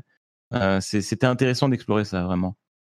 Ouais, ça, ça fonctionne. Euh, il y a des personnages sympas. C'est pas, c'est pas un jeu totalement incroyable, mais euh, c'est Là, on est encore dans le popcorn, mais tu vois, si on compare Gears et Star Wars, par exemple, pour moi, il n'y a pas photo, quoi. Star Wars ouais, et, et, ouais, t'es d'accord. Au-dessus. Ouais, il fait partie de ma liste aussi. D'accord. Bah écoute, tu vas pouvoir. Euh, est-ce qu'il est dans le Game Pass? Non. Bon, ok, d'accord. Alors. ok, bon, bah écoutez, je crois qu'on arrive au bout de euh, ce long épisode de Jeu de l'année. Euh, je pense qu'on a fait nos conclusions même euh, en, début d'émission et tout au long de nos discussions. Donc je ne sais pas s'il y a forcément quelque chose à dire pour tailler tout ça in a nice note, pour donner une petite conclusion. Mais je vais quand même vous donner la parole à chacun au cas où. Peut-être Escarina, une dernière pensée sur cette année et cet épisode? Oui, euh, bah, comme on l'a dit, hein, quelques bonnes surprises. Je pense pas mal d'outsiders, donc des, des, choses qu'on n'attendait pas et, et qui, qui ont, ah, je vais pas parler de révolution, mais qui, qui ont vraiment fait des propositions euh, qu'on n'avait pas encore vues ailleurs. Tu parlais de Baba Is par exemple, dont tu as très rapidement euh, évoqué le nom, mais c'est qu'un exemple parmi beaucoup d'autres. Mais j'ai quand même le sentiment que l'année 2020 sera peut-être meilleure. je pense que mmh. j'aurais je, pense que si on refait euh, la même émission ensemble euh, l'année prochaine, euh, j'aurai des choses un peu plus intéressantes à, mettre dans ma liste que Gear 5 et The Outer Worlds. Ah, c'est sûr que 2020, on va avoir les derniers jeux de la génération sur PlayStation et les prochains jeux, normalement, Halo Infinite devrait sortir l'année prochaine, par exemple. Bah, ou Cyberpunk ou, Cyberpunk, bien sûr. Voilà, pense qu'on va avoir beaucoup de choses à se mettre sous la dent. C'est vrai. Jika, euh, conclusion sur cette, euh, cet épisode? Ouais, bah, un peu le même tonalité, mais euh, encore plus, je trouve que les autres années, c'est une année où vraiment les, c'est les six premiers mois qui ont été les plus qualitatifs à mon goût. Et, ça se vérifie de plus en plus d'année en année. Et, comme on vient de le dire, 2020, ce sera le cas. Alors, on verra ce qui sortira à la fin de l'année 2020, mais, mais quand tu vois le calendrier des sorties des deux premiers trimestres de 2020, c'est ma boule. Alors peut-être qu'on aura des déceptions et on en aura très certainement, hein. euh, mais j'espère qu'on aura des. Euh, tu vois, je trouve cette année, alors c'est peut-être perso, mais je trouve que le, jeu indé m'a pas offert d'expérience de, incroyable. Euh, clairement, je, pense qu'à Outer Wild, je vais m'y remettre dessus parce que j'ai l'impression d'être passé à côté de ce jeu qui potentiellement aurait pu être mon, jeu de l'année. Donc je vais, je vais m'y mettre et peut-être que ce sera mon jeu de l'année 2020. on verra. ouais, c'est possible. Hein. Hollow Knight a bien été mon jeu de l'année hein, retard parce que je l'ai mis sur Switch, tu vois. Euh, bref, euh, donc voilà, donc euh, donc une, année, une année, une année intéressante, mais plus de transition, de, hmm. de post, pas pré pré fin de génération, donc donc voilà. Ouais. Sébastien, je te laisse le dernier mot. moi, de mon côté, je, juste pour finir, j'aimerais, côté développeur indé, j'aimerais mentionner Mordo, qui je trouve était hmm. un bon, voilà, un bon petit jeu médiéval, bien bourrin, bien sympa entre potes. On n'en a pas parlé, moi je l'ai mis dans le top. Et euh, GTFO aussi, que je vais suivre l'année prochaine, qui est dispo en early access actuellement, ah euh, qui est un, jeu de survie coop euh, hardcore par d'anciens devs de Payday. très très cool, vraiment GTFO super super bon. Donc voilà, je voulais juste parler de ces deux petits jeux indés qui. C'est quel type de jeu GTFO C'est un Left 4 Dead quoi. Enfin, c'est une sorte de Left 4 Dead avec des ah. aliens dans l'univers à la Alien. Ouais, en fait, tu as, un arsenal un peu à la Alien, tu as des détecteurs de mouvement et tout. Euh, tu te bats contre des mutants dans un complexe euh, voilà où ça a mal tourné. Et euh, c'est de la survie à 4 un peu comme Left 4 Dead mais plus c'est un peu le Arma du Left 4 Dead tu vois. Genre c'est mmh. vraiment hardcore très difficile. c'est très dur ouais. Et, et c'est vraiment immersif. Trop trop bien. Moi GTFO c'est la grosse surprise de la, de la fin d'année comme ça. Et, du coup il est en early access il est déjà disponible. D'accord. Ouais il est disponible pour 30 30 euros environ je crois sur Steam Donc voilà. Et, euh, et, du coup, bah, moi, pour, euh, pour finir sur l'année, euh, moi personnellement, j'ai eu plus en fait de jeux euh, cette année que l'année dernière. J'ai plus joué à des jeux différents cette année, qui sont sortis cette année que l'année dernière. Donc moi, ça a été une très bonne année avec beaucoup de très bonnes surprises et des suites à des licences que j'adore comme Devil May Cry, Metro ou encore Fire Emblem ou même Sekiro qui est le successeur spirituel des Souls. Donc forcément, je suis, bah, je suis juste ravi de cette année. Moi, j'ai passé un très bon moment. Voilà. Ouais, je suis euh, un petit peu sur la même ligne, effectivement. Euh, c'est différent des, deux années éclatantes euh, qu'on a eues juste avant, et peut-être de l'année prochaine potentiellement, mais, mais c'est certainement pas une... C'est pour ça que j'ai du mal à dire c'est une année molle ou c'est une année de transition, parce que ça a des mmh. connotations un petit peu négatives. Ah et et, je pense que c'est pas le cas. C'est pas euh, une année que, où je me suis dit, oh ouais, bon, ok, c'est pas mal, mais ça passe, mais voilà. Non, moi je me suis dit, il y a vraiment eu plein de super bons jeux, mais c'est d'une manière différente de ce qu'on a eu les années précédentes. Si on retombe à, je sais pas, 2015 ou 2014, je me souviens plus exactement des jeux qui sont sortis à ce moment, mais là je me dirais peut-être plus, ah ouais, là c'est une année un petit peu plus molle. Ici, c'est pas tout à fait le cas, je trouve. C'est, je sais pas, c'est difficile à définir, mais. Totalement, je, je te rejoins. Ouais. Bon, bah c'est très bien. Si Sébastien est d'accord avec moi, c'est l'essentiel. On va donc conclure sur euh, cette, euh, cette discussion. Je vous remercie à tous les trois d'avoir été présents pour ce long épisode de fin d'année. Avant de se quitter, évidemment, je vais vous proposer de nous dire où on peut vous retrouver. Jika, euh, quand tu n'es pas sur ta connexion ADSL, on ne sait pas où, dans, dans, le fond fond de la campagne. Où Là, je suis en 4G, donc ben non, même pas. Je suis à 500 mètres de chez moi, c'est n'importe quoi. Ah bon, c'est incroyable. Bah oui, en plus, mais ils n'ont pas la... Bah, bon, bref. Euh, alors moi, pour, beaucoup de choses en ce moment, alors donc jeuxvideo.com effectivement sur euh, bah, au quotidien, on va dire pour des sujets hardware tech. Euh, au sein de, ce, de ce travail, je fais aussi le journal du hardware tous les vendredis en direct à 16h30 et on parle de tech dans une ambiance assez détendue, c'est très sympa. et bien sûr, bah, toujours ZQSD. Alors, on n'a pas été méga régulier ces derniers temps pour plein de raisons, mais on a, on a un très beau numéro qui arrive. On a eu la chance d'avoir euh, Genova Chen qui est venu dans ZQSD. C'est improbable, mais euh, donc le créateur de Journey notamment. Euh, on a une une interview de plus d'une heure avec lui euh, qu'on est en train de monter et doubler surtout, donc ça, demande beaucoup de temps. mais j'ai bon espoir que, le podcast sorte avant la fin de l'année et, et on va avoir une rentrée assez cool sur ZQSD avec des, des beaux invités en janvier. Super. Donc ZQSD dans votre app de podcast. Escarina, qu'est-ce que tu nous proposes? Alors, bah déjà, nous, on se retrouve tous les mois avec toi, Patrick, euh, rendez-vous Sinon, euh, sur Twitter, Escarina underscore, euh, sur Kiss My Geek, donc comme tu disais, le, site où on parle d'actu geek, on fait des tests jeux vidéo, on parle de tout ce qu'on aime. Et puis, côté podcast, Super Gamerside, donc pour, pour du jeu vidéo un peu potache, on aime bien dire qu'on est du, des podcasteurs semi-professionnels parce qu'on rigole, on rigole beaucoup. Voilà.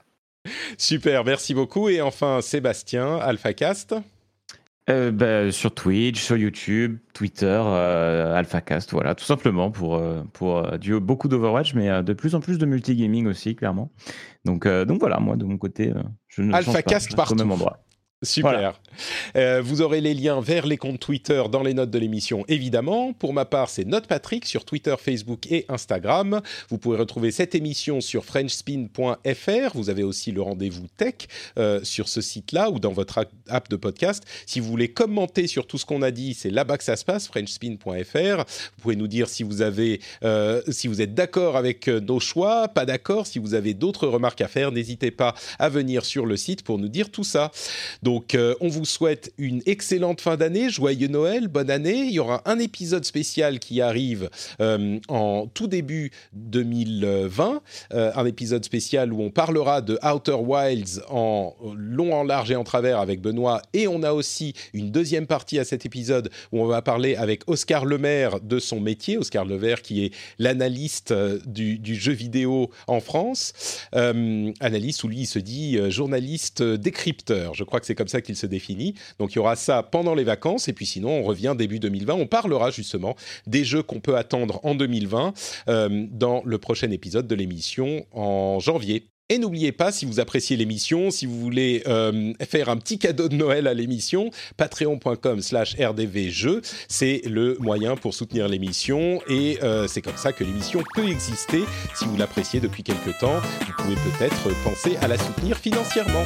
On vous fait deux grosses bises et on se retrouve à ce moment-là. Ciao à tous